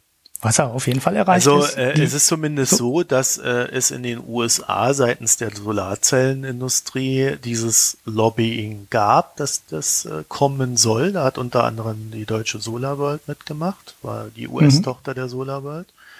Also von daher scheinen die sich ja schon auch irgendwas dabei zu denken. Dass du natürlich eine Industrie künstlich hochpushst, ja, aber wenn das nicht der reale Preis ist, ähm, wen willst du dann schlagen? Ja, also ich habe jetzt kurz auch nochmal nachgeschlagen. Äh, in, in Europa ist es so, dass seit 2013 Mindestpreise für Solarzellen gibt. Und wenn die Chinesen die nicht einhalten, dann kriegen sie einen Strafzoll. Und das wurde Anfang 2017 äh, dann auch per vom Europagericht in Luxemburg genehmigt. Also da gab es dann auch wieder Klagen vom EUG. Und ähm, ja, das ist, äh, das ist soweit rechtens und die EU hat es dann Anfang 2017 nochmal um 18 Monate verlängert. Das heißt also, äh, zwölf müssten da jetzt dann rum sein und in einem halben Jahr sprechen wir dann wieder darüber in Europa. Mhm. Also ich bin da so ein bisschen gespalten bei der Geschichte, weil auf der einen Seite, äh, ja, ist es richtig, die Chinesen ähm, machen da ein Dumping, aber ähm, ja, wie, wie, wie willst du dagegen anders vorgehen als nun mal genau so? Durch das Dumping entstehen ja dann auch Arbeitsplätze, die es eigentlich nicht geben würde, wenn die ordentlich verkaufen würden. Ja, ähm, also es ist, es halt sehr, äh, sehr umstritten. Also man kann natürlich sagen, äh, lass die Chinesen doch einfach das Zeug auf den Weltmarkt ähm, werfen. Wenn du lokal keine Fabriken hast, äh, also in Deutschland gibt's ja de facto fast nichts mehr. Dann kannst du auch sagen, äh, dann lass die das Zeug doch unter Herstellungskosten verkaufen, das interessiert uns doch nicht. Und selbst wenn du jetzt 10.000 oder 15.000 Arbeitsplätze in der Solarzellenindustrie hast, du hast aber gleichzeitig ähm, 50.000 Arbeitsplätze in der Solarzelleninstallationsbranche, die ja davon profitiert, wenn die Preise niedrig sind, dann kannst du vielleicht auch sagen, äh, da verzichte ich auf die Produktion der Solarzellen und freue mich über die Arbeitsplätze, die die Solarzelleninstallation ähm, bringt. Und das ist ja genau so dieser, äh, genau dieser ähm, ja, Zwiespalt, der, den man da jetzt in den USA beobachten kann, ne? dass da möglicherweise keine große ähm, neue Fabrik dazukommt und äh, große Arbeitsplätze schafft, aber die Arbeitsplätze in der Installation wegfallen. Dafür werden jetzt wahrscheinlich wieder mehr Solarzellen, äh, von denen die überhaupt noch äh, gebraucht werden, wieder in den USA gefertigt. Ja, also ich, ja die Frage ist, wie viele Fabriken die noch haben. Ne? Also ne, so. Ich, ja, dann werden sie jetzt vielleicht ja wieder gebaut. Ja, ja aber dafür fällt das, das war das, was ich gerade meinte. Dafür fällt der, der äh, Zoll zu schnell wieder. Also ich habe es jetzt hier nochmal in dem Artikel auf. Sind 30 Prozent das gilt in 15 Tagen, also jetzt wirklich bald schon. Ähm, kurz nach Veröffentlichung der Sendung sitzt er wahrscheinlich nur noch 10 Tage. Und es sinkt dann jedes Jahr um 5% bis auf ein Niveau von 15% 2022. Also dann hat man einen Zoll von 15% ab dem Jahr 2022. Und ja, dann müssen die Amerikaner es halt schaffen, in ihren Fabriken ähm, maximal 15% teurer zu sein als die Chinesen. ähm, ja, hm. ob, ob das wirklich jemand, äh, wirklich jemand äh, schafft. Naja, Zyniker würden jetzt sagen, würde der Donald seine Mauer nicht bauen, wäre das durchaus möglich. Mit genügend vielen billigen mexikanischen Arbeitern oder genau, was? ja. Die ah, da illegal okay. eingereist sind. Also es ist jetzt nicht so, dass in den USA da irgendwelche äh, äh, holden Arbeitsbedingungen herrschen würden. Das ist ja auch äh, eine ziemliche Schweinerei, die da läuft teilweise. Ja? Also mhm. ja, ich bin. Ich werfe noch mal den Artikel hier rein von Utility Dive. Das ist eine sehr gute Informationsquelle für so ähm, Verkehrswende, Energiewende-Themen. Ja. Und die schätzen 260.000 Solar Jobs ähm, in Installation, also 260.000 für die Solarzelleninstallation und nur 38.000 in Manufacturing. Das heißt, das ist äh, halt massiv mehr, äh, was an Solarzellen verbaut wird, als die eigentliche Produktion der Solarzelle.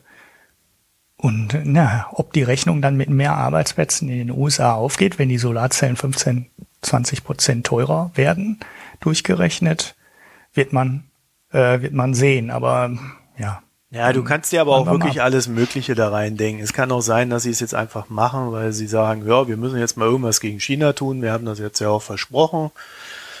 Oh, dann machen wir das bei der Solarindustrie. Da tut es uns auch nicht so weh, wie es uns vielleicht wehtun würde, wenn wir es woanders tun würden. Mhm. Und genau. äh, ja, also du, du kannst da, du kannst da so viel reindeuten, dass es meines Erachtens fast gar keinen Sinn macht. Es kann auch sein, dass man äh, es einfach tut, damit man eine Verhandlungsmasse für irgendwelche anderen Verhandlungen hat, also da, da von dem wir noch gar nicht wissen, dass da überhaupt verhandelt wird. Hm. Ja, es gibt ja, ja, in den USA jedenfalls momentan ja. auch, wenn du das mal so gesellschaftlich betrachtest, momentan vermehrt Artikel, dass das eigentliche Problem gar nicht die Russen sind, sondern dass die, das eigentliche Problem die Chinesen sind, dass die über den Jared Kushner ähm, irgendwie auch ihren Mann im Weißen Haus haben. Ja, dass da sehr gute Beziehungen herrschen, auch über die Ex-Frau von Rupert, Rupert Murdoch, die Wendy Brown Murdoch. Und ähm, ja, also irgendwie so gibt's da jetzt gerade sehr viele Sachen und da kommt es natürlich gelegen, wenn man dann jetzt was gegen die Chinesen tut. Ja? Also du kannst es auf sehr vielen Ebenen äh, betrachten und wirst nicht wirklich zum Ergebnis kommen. Mhm. Und den großen Handelskrieg sehe ich da gerade auch noch nicht aufkeimen, wegen der Geschichte. Ne? Hm. Ja, dafür ist es wahrscheinlich, äh, dafür ist der Markt wahrscheinlich zu klein. Ähm, es gibt auch noch eine Ausnahme bis 2,5, ähm, wie viel waren es? Terawatt im Jahr? Gigawatt? Gigawatt.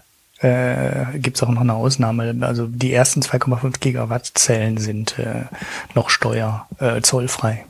Und erst danach setzt der Zoll dann da ein. Das heißt, du kannst am Anfang auch noch etwas äh, ja, weiter installieren. Das Interessante daran ist halt, dass äh, wie jetzt diese Rechnung mit wie, wo fallen wie viele Arbeitsplätze weg und wo entstehen wie viele Arbeitsplätze möglicherweise, dass äh, diese Betrachtung vielleicht äh, auch einfach zu kurz greift und äh, das wirkliche Ziel einfach ist, die Solarenergie äh, zu abzuwürgen. Ne? Also das äh, man muss ja sein Energiewende und der ganzen Politik, die Trump äh, in dem Bereich machte, da kann man das schon vermuten, dass ihm der Kollateralschaden, äh, jetzt werden weniger Solarzellen ähm, verbaut in den USA, halt äh, ja überhaupt nicht juckt, sondern dass das vielleicht sogar Ziel der, der Geschichte ist. Mhm. Ja. Ach, zu früh, das zu beurteilen. Ne? Ja, würde ich jetzt auch noch nicht. Also ich weiß nicht. Ich hatte ja mal in der Folge vorher so angedeutet, dass er, ähm, dass sie überlegen, Strafzölle auf äh, Strafsteuern auf Windkraft zu setzen. Ähm, da habe ich jetzt auch nochmal nachgelesen, ganz genau, wie das passieren wollte. Das heißt, die wollten eine Subvention machen für alle Kraftwerke, die Energie speichern können. Ne, so hieß das offiziell. Also wer in der Lage ist, Energie zu ähm, bunkern, bekommt eine Subvention. Und rat mal, wer Energie bunkern kann in der Definition äh, der ähm, Administration. Tesla? Das sind die Kraftwerke, die eine riesengroße Halde Kohle daneben liegen haben oder einen riesengroßen Öltank daneben haben. Und da weißt du, ähm, woher die, ähm, wohin der Wind, äh, woher der Wind weht in der äh, Energiepolitik von Trump. Das heißt, es geht da ganz klar dahin, dass man Kohle und Öl mit welchen Mitteln auch immer äh, fördern will. Und dann ist sowas wie, ähm, die können mindestens zwei oder drei Monate, ich weiß nicht genau, wie der Zeitraum ähm, definiert war, ähm, die Energie halt am Kraftwerk in der Nähe des Kraftwerks speichern. So war die Definition. Es war ganz klar, diese ganze Idee, die ist nur deswegen gemacht worden, weil da kann man Öltang und, Ko und Kohleberg daneben legen und die beiden Kraftwerke, die beiden Kraftwerksarten profitieren dann davon.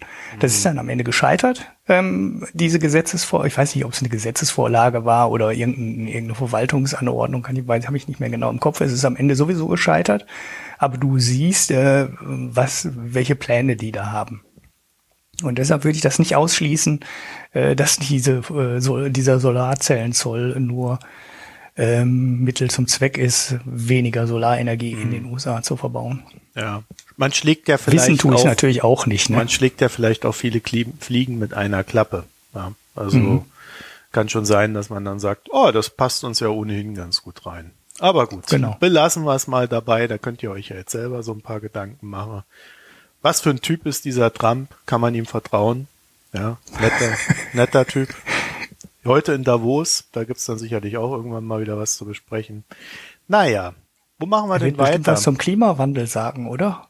Guck mal, wie viel Schnee hier ist. Den Klimawandel gibt's gar nicht. Hier ist alles zugeschneit. Warming, ja. ja, so ein Tweet hat er ja schon losgelassen äh, an anderer Stelle. Lassen wir das. Naja, wa- was machen wir denn noch? Du hast jetzt hier diese blöde Oxfam-Studie. Ich weiß nicht, mir ist es so blöd. Nee, ich will auch gar nicht viel dazu sagen. Ähm, Ich wollte es eigentlich nur mal anschneiden. Ne? Also die haben jetzt, sie sind jetzt endlich nach vielen Berechnungen darauf gekommen, dass die Antwort auf alle Fragen 42 ist.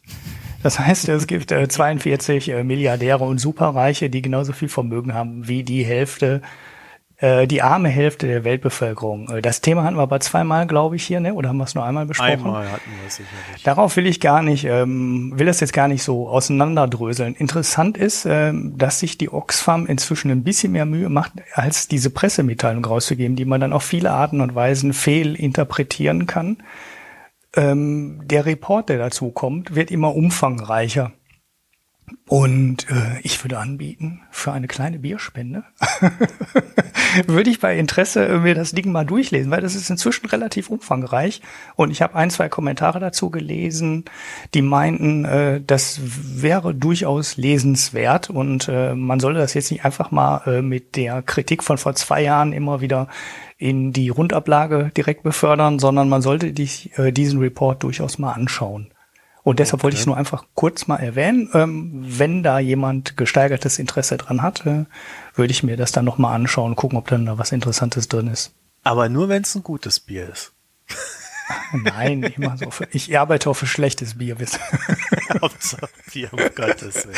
so, das war aber alles, was ich zu dem Thema sagen wollte. Ja, äh, ja, genau. Also ich glaube, äh, diese Diskussionen, die werden ja auch in äh, den Medien äh, oder in anderen Podcasts, sofern es sie gibt, äh, ausreichend geführt. Ähm, ich bin ja immer so der Meinung, äh, wir müssen jetzt nicht unbedingt auch noch alles das durchkommen, was ohnehin breit diskutiert wird.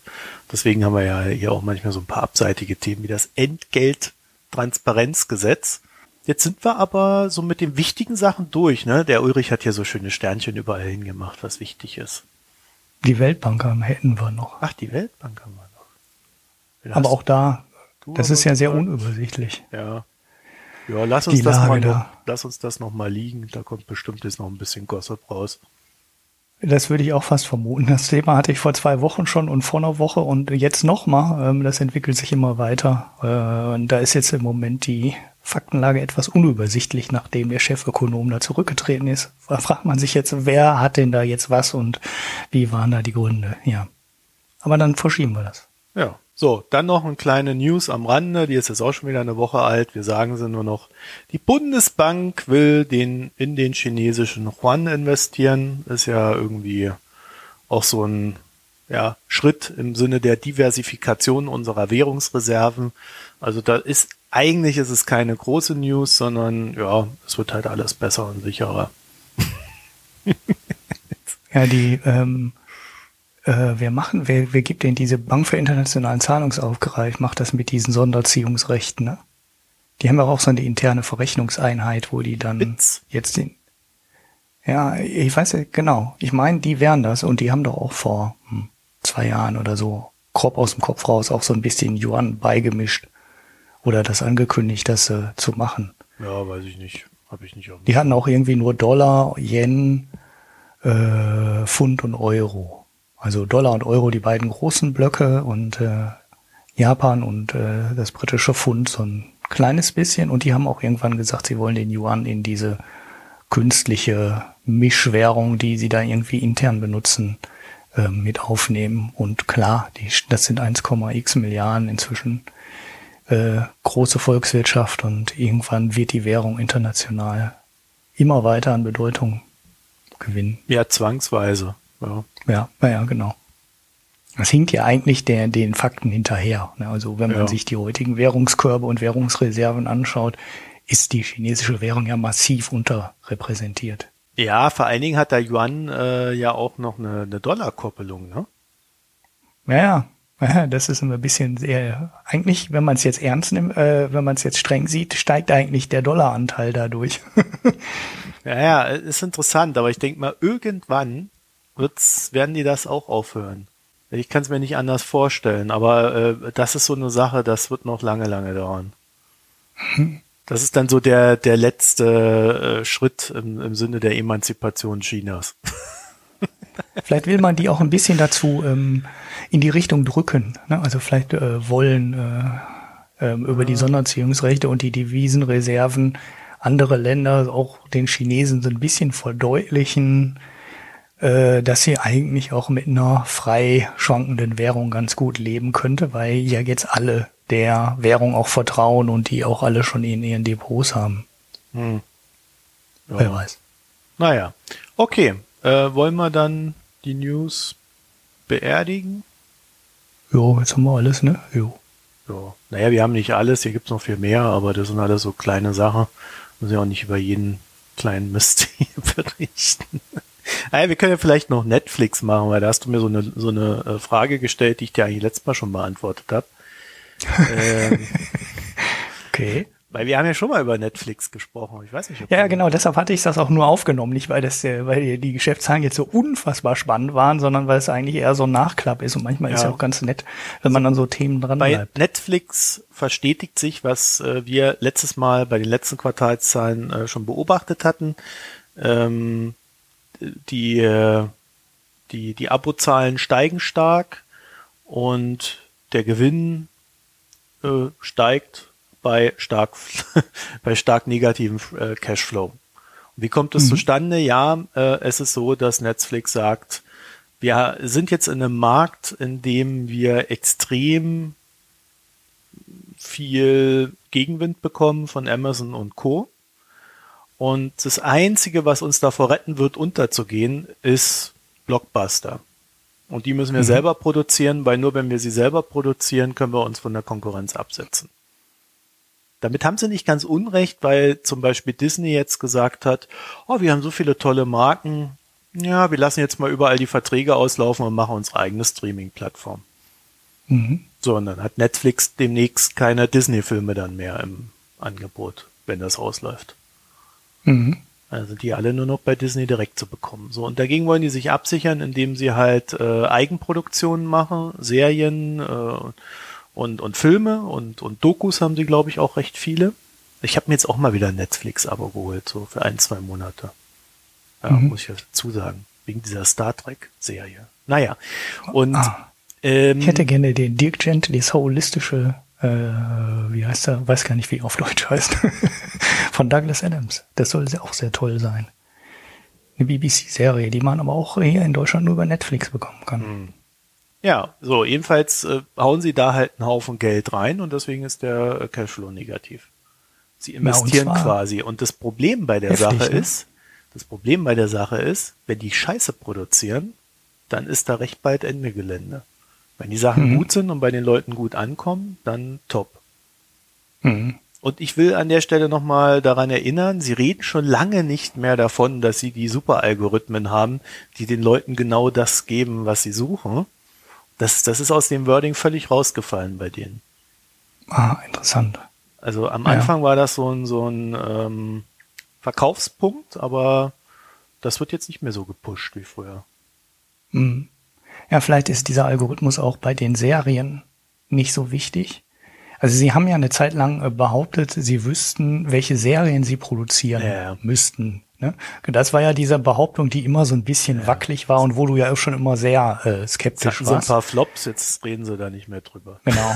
äh, wo das, glaube ich, immer relativ gut funktioniert hat, war bei den Filmen, die die eingekauft haben. Da hat das, glaube ich, ganz gut mhm. funktioniert, weil dann hatten die halt einen existierenden Film, der fertig war.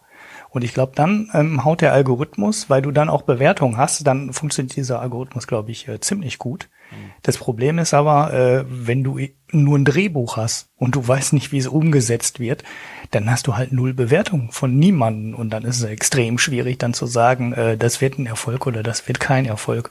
Das ist ja wie ein Lied äh, nach der Anzahl von Beats per Minute und den benutzten äh, Instrumenten irgendwie beurteilen zu können, ob das dann ein Hit wird oder nicht weil das ist dann halt schon, ja, du musst dir ja nur die, die Kritiken zu Filmen angucken. Ne? Da sagt der eine, ich finde die Figuren überzeugend und realistisch, und der andere sagt, das ist alles total künstlich und das Ja, ich mir, äh, möchte an der, der Stelle Folge nur mal daran an, ne? erinnern, wie der Ralf Stockmann der Meinung war, dass Rogue One ein schlechter Film war. Ja. So Leute gibt's. Ja, da kann Ja, man einfach äh, nicht. Kenne nicht. Ja. Kann nichts dazu sagen. ja, aber das ist halt, also selbst Leute, äh, Grüße selbst an Leute, Ralf an der Stelle. mit denen du dann oft ins, äh, selbst mit denen du dann manchmal zusammen ins Kino gehst, ne, dann weißt du, äh, eigentlich findet der so ähnliche Sachen gut wie ich und bei manchen Filmen sagt er danach, ja mein Gott, was war das für ein Mist und du fandest es eigentlich ganz gut oder äh, andersrum. Also da ist echt, äh, das ist echt sehr schwierig da was zu sagen und das vor dem Film, ne, auf Basis eines Drehbuchs sagen zu können, das geht quasi. Ja, geht wobei quasi sie nicht. schon recht risikofreudig sind. Ja, also sie nehmen auch äh, junge Regisseurinnen, äh, geben denen echt nicht wenig Geld und äh, bisher funktioniert's. Ne? Also Ja. äh, Ja, irgendwas sogar machen sie ne? richtig, Mhm. aber es ist halt wirklich auch so hohe Risikostrategie, die sie da gerade fahren. Ja, aber lass um die Summe noch an- mal zu sagen, Ja. ne? 4 Milliarden negativen Free Cashflow. Das ist also schon eine Hausnummer. Das heißt, die brauchen nächstes Jahr 4 Milliarden Geld, das sie nicht aus dem laufenden Geschäftsbetrieb erwirtschaften. Das ist schon eine Hausnummer, die die da äh, ja über Kredite oder Kapitalerhöhungen dann nächstes Jahr finanzieren Ja, müssen. und Aber vor die 2022 soll es auch nicht besser werden. ja. Aber die Zahlen waren halt gut. Die Abozahlen waren gut. Die waren in, in den USA über Erwartungen, trotz der äh, Erhöhung der Preise, trotz der Preiserhöhung. Die waren im Ausland äh, noch mal besser. Die Börse hat sehr positiv aufgenommen. Der Laden ist jetzt über 100 Milliarden Dollar wert. Zweitwertvollster Medienkonzern der Welt nach Disney. Ne, alle anderen sind schon kleiner. Sky, Murdoch und so weiter. Hm, die haben da nichts mehr zu suchen in der äh, Größenordnung. Ja, und schon interessant schon eine der interessanteren Firmen. Ja, und sie, äh, um das noch rund zu machen, haben gesagt, dass sie 18 Billionen in Content investieren wollen. Ja, äh, 18 Milliarden, also ne? 18, Ja, ja, 18 Milliarden äh, in, in, in Deutsch. Ja, Genau. also auch nicht schlecht, ne? Ja, Ja. Das, die bewegen da schon richtig Geld. Also das ist schon äh, irre. Ja, ist ja auch haben ja den Branche, Vorteil- wo du richtig Geld rumbewegen kannst. Genau, Also, genau. Ja, ja. Hollywood ist halt, Ja. ja, mit wenig Geld machst du da halt auch äh, fast nix. Und wenn du dann so weltweite, äh, ja, richtig, ähm, ja, Blockbuster haben willst, für die die Leute dann auch deinen Dienst abonnieren, weil du weißt, das ist ja immer die Schwelle, die die haben wollen. Und wenn du dir Sky in Deutschland anguckst, äh, wird das Sky-Abo nur gekauft, weil die die Bundesliga haben. Ne? Von den viereinhalb Millionen Abonnenten, die die haben, haben dreieinhalb Millionen ein Sky-Abo, weil die Bundesliga haben. Ja. Und sonst nix, ne? Also sonst geht da keiner hin. Und das muss Netflix halt über äh, Serien hinkriegen. Und die brauchen diese Blockbuster. Ne? Die brauchen dieses Game of Thrones und so. Das Mhm. sind die Dinger, die die brauchen, um die Kunden in, auf die Plattform zu holen. Und sie sind halt extrem erfolgreich. Ne? Also so erfolgreich, dass Disney inzwischen Angst kriegt und seinen eigenen Streamingdienst aufmachen will. Ja, Ich glaube, sie kriegen nicht Angst, sondern Disney ist an Hulu beteiligt und ähm, ich glaube, sie sehen, dass sie Geld verdienen können. Weil sie halt, muss man ja schon sagen, die haben ja schon ein paar gute Marken. ja, Allein, klar. allein, dieses, allein Star Wars ist halt etwas, womit du Leute auf deine Plattform kriegst. Mhm. Ja, und dann hast du noch nicht mal, äh, ja, dann diese ganzen anderen Marken, die sie sich da zusammengekauft haben, das ist halt, das haben die halt schon echt clever gemacht. Und das wird jetzt über alle möglichen Kanäle wird das Zeugs vertickt. Sei es als Lego-Figuren, sei es als, äh, was weiß ich, äh, Film, als Videospiel. Es ist überall. Nur noch Disney. Naja. Und diese Ja, ganze Sport. Comic-Scheiße. Ja, Genau, wo, wo früher die so ja Nerds da die ja. Comic-Hefte gehortet haben und man die ausgelacht hat. Ja, Das ist heute Mainstream, dieses Mhm. Zeugs. Kriegst in jedem Kino. Ich war, ich war letztens, äh, als ich Star Wars gesehen habe, haben die davor irgendwie so Werbung gebracht. Ähm, und da, da war ein Comic-Verwertung nach dem anderen. Das, das ist komplett irre. Also das, Mhm. das ist irgendwie so äh, das Ding unserer Zeit scheinbar. Ja, und Disney ist da halt überall dabei. Naja, früher haben sie halt die Märchen ausgeschlachtet. Ja, die haben sie ja äh, immer Disney. Und da Ja. jetzt machen sie nur noch diese ganzen äh, Superheldenfilme.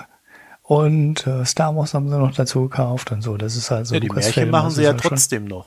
Genau, das kann man ja immer noch weitermachen. Ja. Und ja, so expandieren sie in einem Bereich. Und ESPN, der Sportsender zum Beispiel, ist ja auch Disney. Ne, Das, das sieht man oft. Ja, also ich halte das oft. nicht, Hm. nicht für, für den kleinsten Konkurrenten von Netflix, für Net, von Netflix. Während man bei Naja. Amazon zum Beispiel sieht, dass es halt überhaupt nicht vorangeht.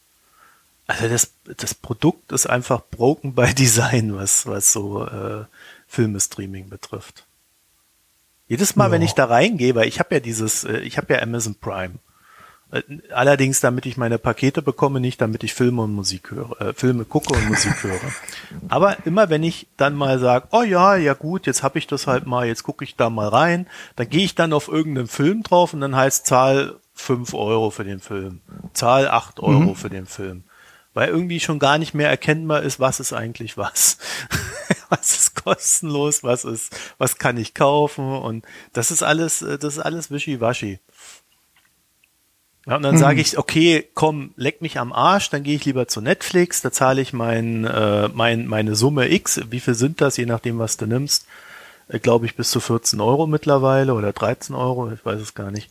Ja, wenn äh, die vier Streams da Genau, aber ich habe keinen 4K-Fernseher momentan, das heißt, ich zahle irgendwie 12, 11, 12 Euro und äh, dann, dann gehe ich da einfach rein, habe genug Dokus, habe ein paar gute Serien, ich gucke ja auch nicht so viel, äh, habe ein paar gute Filme und das reicht mir dann auch und muss mich nicht damit beschäftigen, ob noch irgendwo was drin eingebaut ist, wo die dann wieder extra Geld verdienen wollen. Mhm. Ist für mich einfach das fairere Angebot. Ja, ja gut. Bei den Filmen tun die sich, glaube ich, beide nicht so wahnsinnig viel. Aber bei den Serien, naja. Ja, ja, bei den Serien und Dokus. Also äh, Netflix hat tatsächlich ein paar gute Dokus. Ja. So mal reingucken. Ja, ich sehe. Naja. Äh, ja. Wir wollen ja hier auch keine Werbung für Netflix machen. Ich habe das jetzt Nein. auch zum ersten Mal seit zwei Jahren, glaube ich, jetzt mal im Monat. Mal sehen, ob ich auch zwei Monate nehme. Ja, ja, man kann das ja immer auch monatlich kaufen, ne? Ja, also ja, du kannst jederzeit über deine, ja. genau, über diesen Apple, über diese Apple ID äh, kann man das ja auch auf dem Apple TV kaufen und da kann man das auch monatlich kaufen. Ist zwar dann ein Ticken teurer, aber nun ja. Jo. Dafür kann man es halt wieder kündigen, ne? Genau. Sofort. Einen Testmonat hat man ja sowieso. Einmal, ja. Ja, ja, gut. Per E-Mail-Adresse wahrscheinlich einmal, ja. Ja, ich habe jetzt, nachdem ich dann irgendwie anderthalb Jahre oder so nicht mehr reingeguckt habe, haben sie mir tatsächlich nochmal einen kostenlosen Testmonat gegeben. Mhm. Ja. Naja, okay, also dann haben wir Netflix jetzt auch noch erledigt. War ja auch ganz wichtig. Ja, vor allem ist es jetzt der Pick, ne? Pass mal auf, nachdem du gerade gesagt hast, dass Amazon äh, so schlecht ist, ne? Habe ich jetzt direkt beschlossen, ich picke einen Film aus Amazon Prime und nicht den Podcast, weil ich hatte zwei Sachen. Also den Film müssen wir ja nicht über Amazon Prime picken, weil Nein, man kann ihn einfach auch, so kaufen. Sehen, ne? Als ja. DVD oder was, keine Ahnung, weiß ich gar nicht. Ja, dann erzähl mal. Also pass mal auf, wir sind ja jetzt fertig, oder? Gesellschaftsteil. Ja, gehen wir jetzt in den Gesellschaftsteil ja. rüber, dann machen wir jetzt die Picks, dann machen wir das Bier, dann machen wir diesen einen Hörerkommentar, dann reden wir über den Peter und dann äh, machen wir Schluss. Also das wären ja dann doch keine sechs Stunden, habt ihr Glück gehabt. Ja, warte mal, bis wir zum Peter kommen, dann, dann artet's aus. Okay, also mein Pick äh, habe ich übers, äh, wie heißt das Blog jetzt eigentlich? Ich weiß gar nichts, äh, wie es aussieht. Ähm, wie es aussieht, heißt es, glaube ich, gerade, ne? Gefunden. Ähm, ist ein Film, naja, jetzt nicht der, der totale Monsterbrüller, aber äh, da wir ja hier ein Wirtschaftspodcast sind, ein äh, Film über eine Goldminenentdeckungs, ähm, ja, soll ich jetzt spoilern? Ähm, also wenn, ich spoilers mal nicht, äh, es geht um die Goldmine Brix, die dem einen oder anderen vielleicht jetzt was sagte und ja weiß, dass die in Indonesien unfassbar viel Geld, äh, unfassbar viel Gold gefunden haben, zum 12 Milliarden Konzern wurden und äh, ja, dann passierten dann komische Sachen. Und dieser Film hat, äh, dieser Film ähm, hat die Geschichte nacherzählt. Und ich fand ihn als jetzt halt ne, nichts tiefgehendes, aber halt auch nicht so total äh, oberflächliches Doofkino, sondern den konnte man, konnte ich mir ganz gut äh, anschauen und steckt halt auch eine wahre Geschichte dahinter. Er ist einfach Gold und äh, bei Amazon Prime ist er drin. Äh, da ich jetzt hier bei Amazon eingeloggt bin, zeigt er mir auch nichts anderes an. Ich habe keine Ahnung, wo es den sonst noch gibt. Ähm, ich werf das aber noch mal in die in die Show Notes. Es gibt doch diesen Stroll. Äh, gibt doch diese tollen Service. Movie-Database oder so. Wer streamt es, heißt das. So, da gucke ich jetzt mal eben rein. Aber jetzt kannst du mal deinen Pick machen und ich sag dann nachher, ob es also das als, du woanders auch gibt. als du Gold gesagt hast, äh, ist, Ja. mir ist mir eingefallen, das können wir ja hier in unserem Podcast auch noch erwähnen, der neue Vorsitzende des Haushaltsausschusses im Deutschen Bundestag soll Peter Böhringer werden. Bekannt als Goldbug, ja. Ja, bekannt als äh, Goldbug, hat den Spitznamen äh, Goldjunge sich erarbeitet in der AfD-Fraktion. Und das ist äh, einer der Herren, die äh, dafür gearbeitet haben, dass ähm, die Goldreserven nach Hause geholt werden, die Deutschen. Ah, der Deutschgold. Ja, da gibt's doch so eine Initiative. Und Naja, da das ist ja abgeschlossen, ja, ne? zum großen Teil. Also es ist ja nicht, es, Mehr als 50 Prozent des Goldes ist. ja, ja, aber das war das Ziel. Das war das Ziel äh, im ersten Schritt. Also das war das, was die Bundesbank Schritt. geplant hatte. Ja. Und äh, das ist umgesetzt. Also Aber Peter gut, will die Böhringer AfD will natürlich alles will heim ins. Reich holen. Ja. ja muss alles heim ins Reich. Peter Böhringer will mehr. Ja. Naja, jedenfalls äh, dieser äh, Mann, dieser nette junge Mann, der soll jetzt äh, Vorsitzender des Haushaltsausschusses werden. Wer jetzt fragt, was Vorsitzender, echt? Ja, ja. Ja, ja, die Nicht AfD Mitglied? ist Oh, ja als das hab größte. Oppositionspartei, Mhm. äh, dürfte die AfD ja ein paar mehr Ausschüsse besetzen als, als zweitgrößte. Das war einer Mhm. der Gründe, warum der Martin Schulz mal ursprünglich nicht in die Regierung gehen wollte. Mhm. Naja, jedenfalls äh, Haushaltsausschuss und wer sich jetzt fragt, wie wichtig ist das? Ähm, also da gab's gestern im Deutschlandfunk der Tag eine ganz gute Erläuterung. Ich verlinke euch das. Ähm, Im Kern, naja, es heißt nicht viel. Äh, es ist aber auch so, dass alles, was in so einen Ausschuss reingeht, verändert aus so einem Ausschuss rauskommt. Mhm. Ja. Okay. Also ich habe es jetzt hier nachgeschaut. Wer streamt es, es ist im Moment nur bei Amazon kostenlos im Prime drin. Also ne, kostenlos in Prime, wenn man Prime-Kunde ist. Und bei allen anderen muss man fürs Ausleihen fünf oder sechs Euro bezahlen. Ich habe nicht wirklich einen Pick. Ich kann euch nur gerade sagen, was ich lese, so auch vielleicht ein bisschen als Vorbereitung auf die nächste Folge der Foreign Times. Kleiner Teaser. Zwar lese ich gerade von Hans Henning Schasach Stille Machtergreifung. Hofer, Strache und die Burschenschaften. Äh, ziemlich reißerischer Titel. Äh, inhaltlich geht es genau darum, ja, wie äh, die Burschenschaftler sich da jetzt so in der neuen Regierung breit gemacht haben und wer da wo so dahinter steht bei der FPÖ. Und das ist schon ganz interessant, weil die Burschenschaftler sind so eine Volksgruppe in Österreich, die 0,4 Prozent ausmacht am gesamten Volk. Und äh, in der neuen Regierung und in der dazugehörigen Verwaltung dann wohl doch etwas überrepräsentiert sind. Mhm.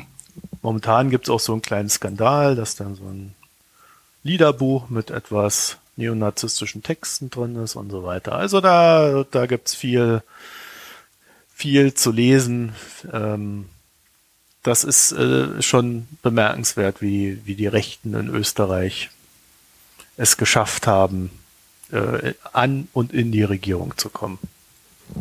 Mhm. Ja.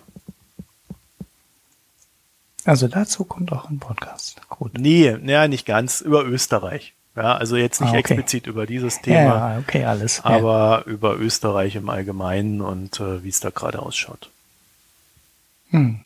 So, jetzt zum Bier. Ja, ich hatte eins. Aber du musst Ich anfangen, weil ich hatte- suche es gerade noch. Ich hatte eins. Ich suche gerade noch Was ist das? Ich hab's getrunken und Ich vergessen. habe es vergessen, ja. Ja, war wohl nicht das beste Bier. Ne? Nein, das war okay. Das war okay. Ich hatte schon mal eins davon. Ich suche nur gerade den Namen der Brauerei. Na gut, dann mache ich mal weiter. Ich habe ein Imperial Stout getrunken. Okay. Was ist das denn? Da läuft wieder jemand über den Flur oder durchs Treppenhaus. Ach so, so warte mal so.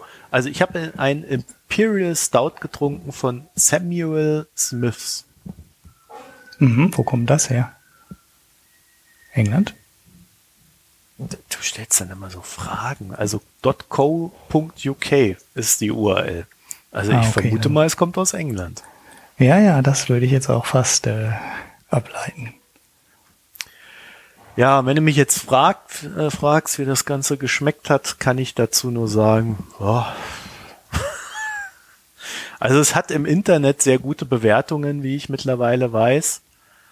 Äh, so bei Rate Beer finden das irgendwie 99 Prozent geil. Mhm. Und ich find's, ja, es ist ganz nett, aber ich habe halt auch schon wesentlich bessere Stouts getrunken. Also. Mhm. Wieso heißt das denn Imperial? Ist das irgendwie ja, so wie, wie ein IPA besonders? Ja, die machen wohl, so? die machen wohl viel mit IPAs, äh, diese, diese Samuel Smiths, aber äh, ich kann es dir jetzt nicht sagen, warum das jetzt mhm. Imperial heißt. Mhm. Ähm, also für mich, äh, es war ein Favorit der russischen äh, Nobelklasse. Ja, pff, warum auch immer. ja. Hm. also das wurde ursprünglich gebraut, um ähm, auf den Schiffen bei schlechtem Wetter äh, dem Ganzen zu widerstehen. Und zwar auf den Schiffen, die nach Russland fuhren. Ah. Ja, also er hat schon diesen IPA-Touch, äh, aber ich, äh, ich weiß nicht. Also sieben Prozent hat das Ganze, ist ein bisschen malzig. Ihr wisst, ich mag das nicht, aber das hat auch so, so in sich eine sehr, einen sehr langweiligen Geschmack. Ist einfach so, ja, so, so also man merkt, dass es ein Stout ist, es ist aber auch irgendwie so Lala. Ja, so Lala mhm. Okay, also La La Land so ist übrigens ein guter Film. Ich habe den ganz gerne gesehen. Aber so ist auch bei Amazon Prime drin. nur weil du sagst, da ist nichts Vernünftiges drin, der wird mir mal angezeigt. Ich guck Frauenfilme nur oder so. Ich habe keine Ahnung, warum mir der angezeigt wurde. Das ist kein Frauenfilm, das ist Philosophie. Oh. Okay, gut. Ja, ich habe nicht äh, ich habe nicht, äh, nicht reingeschaut. Ich habe nur gesehen, dass der mir immer angezeigt wird. Der wird mir immer empfohlen, aber wahrscheinlich gucken den so viele Leute, dass das äh, jedem ja, es ist ja auch wird. irgendwie Oscar beim Oscar ganz ah, ja, genau. Hat ne? 48 Oscars ja. oder so gewonnen, ja. Aber ihr seht, der Film ist interessanter als dieses scheiß Bier. Also pff, kauft das nicht. Ja, diese Imperials, die sind ja normalerweise immer so stark gehopft, ne? Und, und mit mehr Alkohol, weil sie äh, ja ähm, länger halten sollen. Das war ja wohl auch der Trick hinter dem Imperial IPA da. Ja, aber wie gesagt, sieben Prozent, ja. das Ganze ist so ein bisschen lala für mich. Also es ist jetzt nicht wirklich, wirklich nachhaltig irgendwie interessant gewesen. Also mhm. dieses eine, was ich da in Moskau mal getrunken hat, dieses eine Stout, das war geil. Ja, aber sowas habe ich seitdem nie wieder getrunken. Hast du einmal mal ein gutes Bier getrunken? Ja. In Moskau und dann? Nie wieder. Nie wieder. Ja. Ja. So, okay, ich habe mein Bier immer noch nicht gefunden, ne? aber ich pack das in die Show Notes, weil ich beschreiben kann ich's. Äh, es, äh, okay. äh, die äh, Brauerei heißt irgendwie Phänomen oder Phämone, irgendwie sowas. Ähm, das ist ein Bier, was ich aus der Bretagne mitgebracht habe. Und ich bin mir nicht ganz sicher, ob ich von der Brauerei oder von der anderen schon mal was gepickt hatte. Ich hatte mal einmal ein helles hier vorgestellt was echt, aber ich glaube, das war das Dremvel, das ist eine andere Brauerei. Das war jetzt äh, naja, das war eigentlich so mit das schlechteste Bier, was ich jemals hier vorgestellt habe. Mhm. Das war auch dieses Bier, was äh, direkt während des Einschüttens schon keinen Schaum mehr hatte.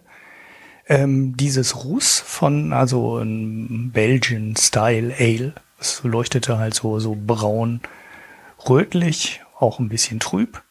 Äh, das war echt ganz lecker. Also das, ähm, also wenn ihr mal da unten seid, hier in Deutschland, sich das zu holen, lohnt sich nicht. Ich habe mal irgendwann nach den Preisen für bretonisches Bier in Deutschland geguckt. Das ist äh, ja, also würde ich nicht machen, aber gut, es gibt auch manche Leute, die lassen sich hier US-Biere in den Craft Beer Shops oder Biere aus Island einschenken, aber da finde ich, ist das Preis-Leistungs-Verhältnis immer oder ja, unter aller Sau, ähm, weil es einfach unfassbar teuer ist.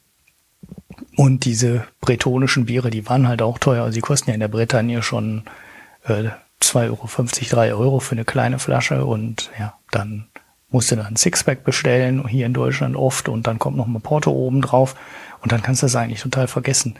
Aber äh, wenn man da ist und das irgendwo bekommen kann vor Ort, äh, kann ich das empfehlen. Also das war bis jetzt von den Bieren, die ich da aus der Bretagne getrunken habe, äh, das Beste. Ich werf den genauen Namen dann in die Show Notes Aber das äh, würde ich mal gerne vom Fass trinken, wenn ich nochmal dahin fahre. Okay. Ja. Jetzt brauchen wir nur noch einen Namen. Ja, den werfe ich in die Shownotes. Ich finde es nicht. Also ich gebe hier, ich finde hier alle Brauereien, die ich äh, mitgenommen habe, Brit und Remwell und so weiter, nur dieses äh, eine da nicht. Und ich meine, das schrieb sich mit F, mit, mit PH am Anfang. Und äh, da macht die Google-Suche, zeigt mir schon nichts an. Das heißt, ich muss es eigentlich falsch im Kopf haben, die Schreibweise. Ich finde es hm. nicht. Naja, ich bin gespannt, ob du das noch rausfindest. Ja, ich habe die Flasche noch Oller zu Hause, Suffkopf. aber jetzt halt nicht hier auf dem Tisch. naja, mal sehen. Also ich werde ja, ich werde ja, wenn alles gut geht, das Ding schon morgen veröffentlichen. Also ja, viel Zeit hast du nicht mehr. Hast du was zu tun heute Abend? Naja, das geht aber, wie gesagt, einfach. Ich muss nur nach Hause gehen und da steht's dann noch ja, auf ja, der Spüle. Ja, wir sind ja schon wieder bei zwei Stunden hier. Das ist ja ganz schrecklich. Wir hatten sechs angekündigt, ne? Ja, du, du, du. naja, kommen wir mal zum Peter. Der Peter, der hat nämlich gesagt, wir sind ganz schön bassig. Und dann haben wir dann auf Twitter mal nachgefragt, sind wir bassig? Und dann kam ja doch schon so ein bisschen Feedback, dass wir dann doch etwas bassig sind, ne? Und dann mhm. haben wir uns gedacht, dann drehen wir doch heute mal den Bass ein bisschen runter. Genau. Also so haptisch auf unseren ähm, äh, Mischpult-Dingern hier. Und äh, ja, gebt uns mal Feedback, ob wir immer noch bassig sind. Weil genau. so ein bisschen Bass ist schon geil, muss ich sagen. Ja, man klingt schon viel besser, finde ich. Ja, ja, also so richtig äh, wie Frank Elsner, also oder äh, ich wollte ja eigentlich mal so eine Stimme haben wie Elmar Gunsch, weißt du? Da müssen wir aber noch Kennt jemand noch Elmar Gunsch? Ich meine, hat äh, Tim Pritloff schon mal irgendwann von erzählt. Elmar Gunsch, der hat so eine beruhigende, sonore Stimme. Und der könnte auch den Atomangriff verkünden. Und alle würden nur ruhig vor dem Fernseher sitzen bleiben. Fand ich eine sehr gute Hawaii oder wo genau, sondern alles sind tief entspannt, sobald er anfängt zu sprechen. ja. Gut, jetzt haben wir keinen Bass mehr, jetzt sind wir voll hektisch. ich weiß es nicht. Äh, das ist halt die Frage. Ja. Also wir haben ja dann unter anderem Feedback bekommen, dass es Leute gibt, die dann einfach immer den Bass runtergedreht haben. Das gibt's ja auch. Ja, ja aber das ist, äh, es das ist, ist halt nicht wirklich genau möglich, es allen recht zu machen, weil jeder hat ein anderes Setup. Ja, die einen äh, haben da mit ihren Kopfhörern, ähm, die denken sich dann, wenn wir bassig sind, ja, klingt ja ganz gut. Weißt du, so, so, ähm, so, so Mini-Kopfhörer da fürs Telefon. Äh, dann mhm. gibt's wieder andere, die haben die Anlage laufen und hören uns in 5.1 und äh, dann hörst du dem, dem Bass ja vielleicht nochmal ganz anders. Also äh, ist eine schwierige Kiste, aber wir haben es jetzt mal äh, doch merklich runtergedreht, würde ich sagen. Ja, ja, also du ein bisschen mehr als ich, aber mal schauen. Es dürfte eigentlich auch nicht so wirklich viel äh, ja, aber ich habe ja schon schlechter von, sein, ne? Ich habe ja schon per se mehr Bass in der Stimme als du. Ja, genau. Ja. Deshalb musst du dich ja jetzt auch stärker ja, runterregeln. Ja. Ja, mache ich. Mal sehen, wie lange. Irgendwann vergessen wir, ach Bass, irgendwas war doch da. so, und dann äh, diese andere Geschichte da, diese Hörerfrage von Peter. Also, weil wir haben darauf nicht wirklich eine gute Antwort gefunden. Gibt es Podcast-Empfehlungen für Kleinunternehmer? Also mal hier die Frage an die Hörerschaft. Äh, mir würde da ja nur der Unterblock einfallen von diesem Whisky-Säufer da. Uh -huh also ich weiß nicht, Kleinunternehmer ist der auch nicht, äh, da dieser, weiß gar nicht mehr, wie der heißt, ganz schlimmer Typ, äh, zumindest im Unterblock. Ähm, wie heißt denn der? Warte mal, ich guck das mal kurz auf YouTube. Unterblock. Horst Lüding. Ja, das hat so einen verschwörungstheoretischen Klatsch. Huch, jetzt rennt er gleich los. Und äh, der, der hat irgendwie, der redet ganz gern da über seine Whiskys in, auf YouTube und äh, er hat dieses Unterblock, wo er sich dann so mit allen möglichen Dingen beschäftigt, wohl auch unter anderem mit seinem Tes Tesla oder dann hat er hier Wirtschaft eins bis vier gesamte Videoserie. Also, ähm, also ich kann damit persönlich nichts anfangen, aber ich weiß, dass es äh, also er hat jetzt über 60.000 Abonnenten und ich kenne auch so ein paar, die ihn hören. Äh, ja, also ich möchte da in der Hinsicht vielleicht schmerzlos sein. Ich gebe das mal zu den Picks dazu. Ja? Hm. Auch wenn ich persönlich ja, ich auch nicht, also davon mir fallen halt, bin. Ja, mir fallen halt ähm, ich glaube, die Frage kam über Facebook, bin ja. mir nicht ganz sicher. Ähm, nur so Spezialblogs ein ne, zu Online-Marketing und in dem Bereich, wo das dann so ein bisschen mehr Online- und IT-lastig wird, da findest du dann natürlich auch Sachen, die jetzt für Kleinunternehmer ja, am Rande so interessant sind, aber die sind halt schon extrem spezialisiert. Mhm. Und so ein Allround-Podcast, ähm, der jetzt sagte, ja, so geht es mit den Steuern und so kann man Marketing machen und so kann man neue Kunden gewinnen und bla bla bla, der so alle Themen und Fragen beantwortet, die so ein Kleinunternehmer haben kann, äh, weiß ich gar nichts. Also in den USA kenne ich auch so zwei so Softwareentwickler, die über ihre, nicht nur über die Software, sondern auch eben über die geschäftliche Seite einen Podcast machen. Aber das nützt dir als äh, deutscher Kleinunternehmer äh, de facto nichts, außer du entwickelst halt gerade zufällig wie die beiden einen Webdienst oder iOS-Apps. Dann ist es interessant, aber ist halt auch sehr spezialisiert. Und so ein Ding, was so wie wir jetzt äh, so aus allen Bereichen, die einen kleinen Unternehmer interessieren könnten, ne, so wie wir das bei Wirtschaft machen, ähm, Themen zusammenträgt, wüsste ich auch nichts. Also wenn da irgendein Hörer was hat, das würden wir dann weitergeben. Ansonsten, Peter, mach doch mal einen. Ja, ist gar nicht so schwierig. Frisst halt nur Zeit ohne Ende. genau. Also es ist ganz einfach, einen Podcast aufzunehmen. Man braucht bloß unglaublich viel Zeit dafür, sich reinzulesen, zu recherchieren und dann die netten Hörermails zu verarbeiten, die man dann äh, allmorgendlich so zugeschickt bekommt. Und damit kommen wir zum Sebastian, weil der hat uns heute Morgen eine empörte Mail geschickt, ja, 7.53 Uhr, und ähm, hat sich darüber beschwert, dass wir beim Thema Basiskonto äh, die Banken quasi als unfähig und schlicht unwillig bezeichnet hätten, Basiskonten für Wohnungslose oder Flüchtlinge zu eröffnen. Da habe ich mich erst, hab ich erst gedacht, hat er unseren Podcast gehört? Ja, ich war auch, ich habe die Mail auch, ich konnte ja auch. Aber, ja, ja, wenn ich, wenn ich gleich weitermachen darf, es, es mündete dann recht schnell in der Frage, welches Interesse sollte eine Bank haben, Konten einer Person anzubieten, wenn sie merken, sehen, dass eben diese damit Terrorismus finanziert, Transfergelder erschleicht, Handel mit Betäubungsmitteln betreibt oder eben sonst irgendeine Straftat begeht. Also ich weiß nicht, worum es dem Sebastian da wirklich geht, aber ich habe so ein bisschen das Gefühl, wir haben da halt einfach eine unterschiedliche Weltsicht. Ja? Also ich unterstelle weder Flüchtlingen noch ähm, äh, Wohnungslosen, dass sie ähm, Transfergelder erschleichen per se oder mit Betäubungsmitteln handeln oder Terrorismus finanzieren. So, äh, um aber auf der sachlichen Ebene bei der ganzen Sache zu bleiben, ne, Sebastian wirft uns dann vor allen Dingen vor, dass wir ein paar Sachen einfach nicht gesagt hätten. Nämlich, dass ähm, die Banken konnten unter anderem dann nicht vergeben, also wenn nicht nachgewiesen kann, wer die Person ist, weil ähm, dann natürlich äh, äh das mit den Geldwäscheregeln nicht mehr im Einklang zu bringen ist. Und lieber Sebastian, das haben wir gesagt, das kommt in dem Podcast vor.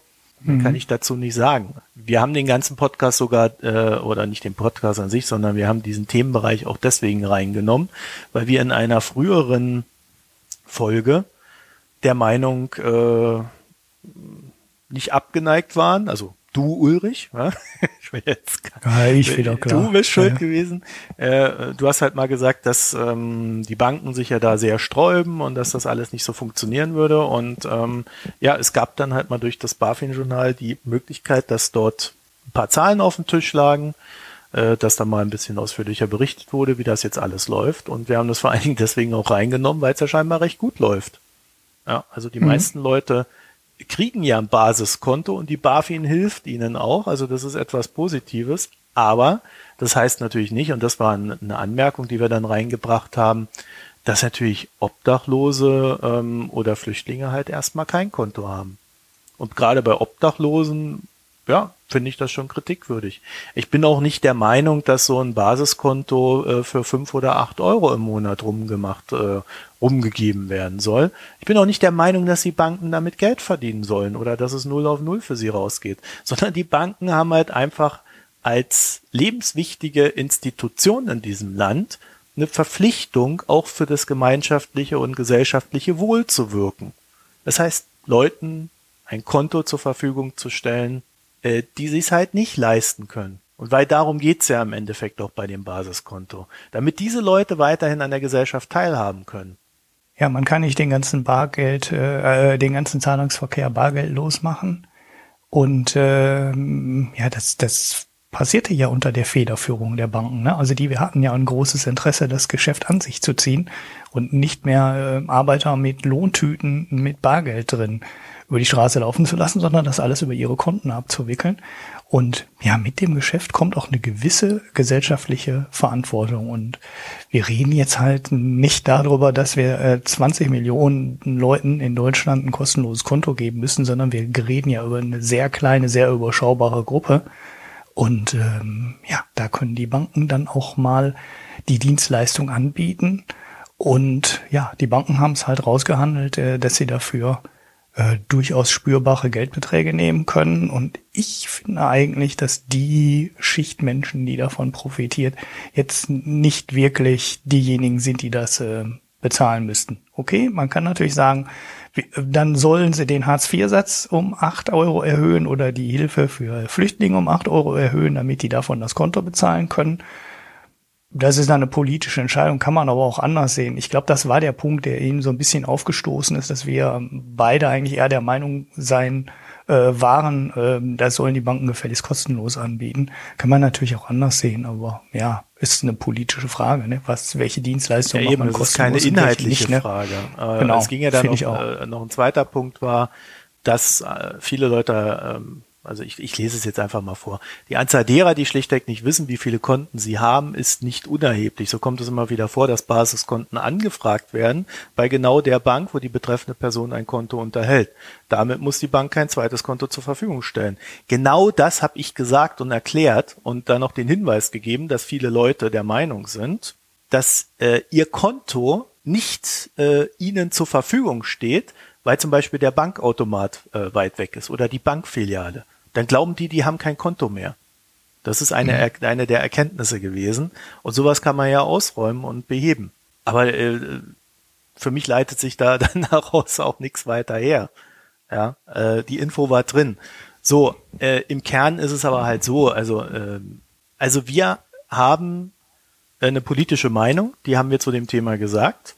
Aber die Informationen, die wir angeblich nicht gesagt haben, die haben wir alle weitergegeben. Ob das jetzt äh, vielleicht dann immer so formuliert war, dass es sich immer hundertprozentig daraus ergab oder ob es manchmal auch indirekt formuliert war, das will ich äh, jetzt gar nicht äh, beurteilen. Die Informationen waren aber alle drin. Und äh, ich finde, wenn man politisch eine andere Meinung hat kann man die ja haben und dann kann man die auch gerne bei uns in, in das Blog reinschreiben und dann kann, kann man da auch gerne drüber diskutieren. Andere politische Meinung führt nicht dazu, dass gegebene Informationen dann nicht mehr gesagt werden, weil sie anders einkategorisiert worden sind. Ich habe es ja auch in den Shownotes äh, Basiskonto und was habe ich da geschrieben? Äh, scheint zu funktionieren oder irgendwie sowas habe ich da drüber geschrieben. Ja, was den Skepsis beseitigt. genau, und eigentlich, äh, genau, äh, war das für mich so äh, aus deiner Erklärung, ähm, ja, die Erkenntnis, dass äh, das mal eine der gesetzlichen Regelungen war, die offensichtlich in der Praxis ganz gut funktionieren und dass die Gründe, die dann zu einer Ablehnung führen, auch ähm, in den meisten Fällen sehr gut begründet zu sein scheinen. Und äh, ne, das ist auf, und die haben wir halt alle auch dargestellt. Ne? Was soll das bringen und warum wird das abgelehnt? Ich glaube, das haben wir eigentlich ganz gut erklärt. Und ob, wie gesagt, ob man dann den Leuten, die davon profitieren, äh, acht Euro mehr Hilfe im Monat gibt, die dann davon das Konto bezahlen, oder ob man die Banken dazu zwingt, das kostenlos zu machen, das ist eine klassische politische Entscheidung. Das ist genauso wie im öffentlichen Nahverkehr. Ne? Da kann man auch sagen, Ne? Kriegen die im Monat äh, Geld dafür, um davon dann ein Ticket zu kaufen oder fahren die umsonst? Das ist halt eine komplett politische Entscheidung. Jo. Ich habe das Bier übrigens gefunden jetzt doch. Oh, ne? um Gottes Willen, wie heißt es? Das heißt Philomen. Ähm, ich habe immer nach FE äh, oder PHE geguckt. Das schreibt sich aber mit PHI. Philomen Russ, also das rote. Ah, das ist so auf, auf philosophisch so. gemacht, oder wie? Ah, das weiß ich nicht. Ich habe nach Phänomen gesucht und äh, das hatte ich dann wohl falsch im Kopf. Nicht Phänomen, sondern Philomen. ja. Die Vokale passen ungefähr. ja. Also, dann haben wir das auch noch nachgereicht. Die Links gibt's dann wie immer in den Shownotes. Ich würde sagen, dann machen wir auch mal Schluss für heute. Genau. Oder möchtest du noch irgendetwas anmerken? Nein. Schickt uns Viere aus äh, entlegenen Regionen der Welt. Wo auch immer ihr uns hört. Bei dir, bei dir hat sich jetzt so diese fixe Idee ein, eingebrannt, dass du unbedingt Hörerinnen Bier möchtest, ne? Ja, die, das Schlimme ist ja, ähm, man spricht das immer an und dann versprechen das alle, aber dann kommt nichts. Ja, so sind die Leute, ne? Ja, genau. Weißt du, wir, wir produzieren zuverlässig wie ein Schweizer Uhrwerk jede Woche hier, ne? Und so weiter, aber. Ja. Das wolltest du jetzt nur noch mal erwähnen. Ich kann ja. aber sagen, unabhängig jetzt davon, ähm, wir haben so zwei, drei Sachen noch vor, die jetzt unabhängig von unseren regulären Folgen laufen. Da könnt ihr schon mal drauf gespannt sein. Und werden wir aber bei der einen Sache noch ein Weilchen brauchen und bei der anderen Sache, äh, ja, lasst euch mal überraschen, wann das kommt. Mhm. Ja. Bin ich noch immer überlegen, ob wir das dann einzeln raushauen oder ob wir das in eine Folge mit reinbauen.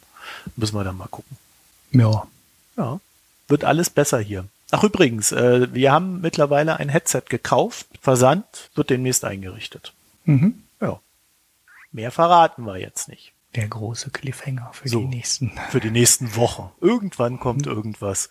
Seid gespannt. Und in dem Sinne verabschieden wir uns für heute. Wie immer, iTunes, äh, da könnt ihr uns unsere, die üblichen Ein-Sterne-Bewertungen geben, weil wir wieder eine politische Meinung haben, die euch nicht gefällt. Oder aber ihr könnt auf unsere Internetseite gehen, www.mikroökonom.de und dort euren ganzen Frust mal so richtig rauslassen. Also statt mir irgendwelche Mails zu schicken frühmorgens, Geht doch mal auf die Internetseite. Das hatte ich echt getroffen. Ne?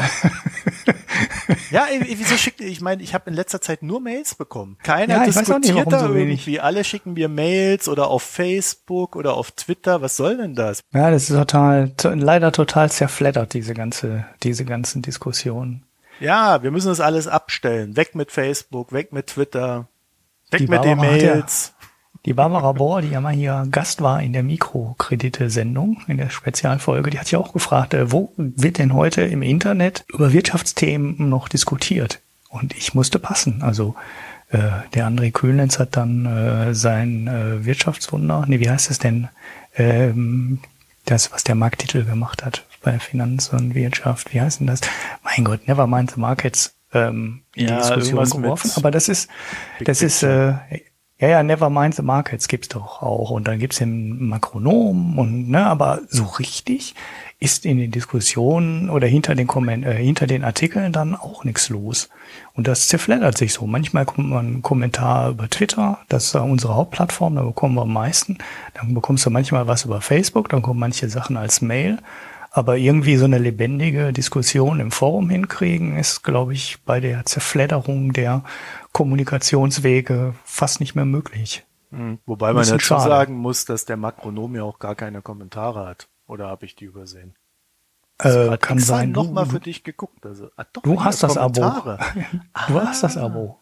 Aber da wird nie diskutiert, deswegen ist mir das nie aufgefallen. Ja, ich werde, ich, ich werde ja immer bei der Paywall abgeblockt. Ah, kommentieren via E-Mail. Das heißt, du musst ihm dann einen Kommentar reinreichen, dann liest der das und sagt, ja, taugt was oder ist Bullshit. Ja, kein Wunder, dass er keine Kommentare hat. Ja. Bei uns könnt ihr einfach reinschreiben, ihr könnt es sogar anonym machen. Äh, ich glaube, das Einzige, was wir moderieren, sind Beschimpfungen und rechtlich Relevantes. Ja, aber wenn es sachlich bleibt, alles kein ja, Problem. Werbung und so ist natürlich ja. auch, ne? Spam und so, das fliegt auch raus. Ja. Solange es dann nicht so endet wie bei Weiß gar nichts oder wie dieses Blog da heißt oder ja, irgendwie heißt es ja jetzt wieder anders, wo dann irgendwie die gleichen fünf Leute seit zehn Jahren immer 50 Kommentare zu jedem einzelnen Text schreiben. Weil das, mhm. das ist ja so. Ja, aber immer die gleichen, das finde ja, ich so lustig. Das ist völlig ja. unabhängig vom Artikel. Sie schreiben Nach die gleichen 20? Kommentare, schreiben die gleichen Leute seit fünf Jahren und das in wirklich exzessiver Art und Weise. Mhm. Also das will ich auch nicht erreichen. nee, das, ich glaube, dafür müssen wir uns, äh, darüber müssen wir uns keine Sorgen machen. Das lösche ich dann, wenn das kommt. Dann programmiere ich noch ein paar Bots, weißt du, die die nachstellen und dann von alleine die Kommentare mal schreiben. Das wird echt nicht auffallen. Vielleicht wenn du so mit 20, ja, ja, wenn du den so mit 20 Kommentaren äh, mal trainierst, dann schreibt er, glaube ich, die Kommentare von alleine. Weil die so ähnlich sind, weißt naja. Ja, aber da, man, da sieht man halt auch, wie, wie wenig flexibel so Menschen in ihrem Ding sind, ne? Also wir wahrscheinlich ja. auch. Ja, ja, ja klar. also, besser. Wir erzählen ja. auch nur den gleichen Scheiß an neuen News hier. Jede Woche aufs Neue. Ja. Netflix, Netflix, Netflix, Netflix, Apple, Apple. Das haben wir nur einmal im Quartal. Aber Tesla hast du ja. jede Woche drin. Naja, für jede Zeit. Nein, das stimmt ja gar nicht. Nur bei Produktionszahlen und bei den Quartalszahlen. okay, also, äh, äh, was war noch? Ach ja, spenden könnt ihr uns, weil wir wollen ja hier wachsen. Es, es gibt ja irgendwie den, äh, den Wunsch, dass wir mehr recherchieren sollen. Da kann ich nur sagen, ja, wenn wir mehr recherchieren wollen, dann brauchen wir mehr Geld. Ganz simpel. Weil dann kann der Ulrich sich mehr Zeit nehmen, die Sachen zu schneiden und ich kann mehr lesen. Super Idee. Der Ulrich, jo, ich werde Tontechniker, ich werde der Podcast-Tontechniker. Ein, äh, ein Salär dafür, dass er, dass er schneidet und ich habe endlich Zeit zum Lesen. Oder vielleicht finden wir dann irgendwann mal irgendjemanden, der uns das Zeug schneidet. Das wäre ja auch mal ein Traum. Dafür sollte mal jemand einen Bot sch schreiben. Wurde beim Sendegate schon gefragt. Künstliche Intelligenz zur Erkennung von AMS. Ja, ich glaube, da gibt's schon so Ansätze, aber die sind halt auch noch nicht so ganz ausgereift. Mhm. Ich würde mich jedenfalls äh, sehr freuen, wenn, wenn wir irgendwann mal Ah, ah oh, ich guck gerade hier in unsere Spenden. Danke, Heiko. ähm, äh, nee, also ich würde mich natürlich sehr freuen, wenn wir das irgendwann mal tatsächlich so hätten, dass wir irgendwann mal jemanden haben, der uns den Blödsinn einfach schneidet. Oder wir überlegen, wir machen es wie die Lage der Nation, die schneiden nämlich gar nicht. Nein, das machen viele nicht. Ja, ja. aber es klingt, finde ich, auch echt nicht gut manchmal. Nee, man merkt es schon. Also, ja, es ist äh, was anderes. Wäre übrigens meine große Kritik an der Lage der Nation. Wenn die schon Gäste haben, finde ich, dann soll man die Gäste auch gut aussehen lassen. Ja. Ja, also schneiden. Genau. Also wir werden weiterschneiden, auch wenn das, wenn das genauso viel Zeit kostet wie der Podcast, wenn nicht sogar noch mehr. Ja, okay, also in dem Sinne, jetzt sind wir aber raus. Bis nächste Woche. Ja, kriegen wir nächste Woche hin? Ja, ja, kriegen wir hin. Vielleicht sogar mit Gast. Mal schauen. Mal gucken. Also, bis bald. Tschüss. Tschüss.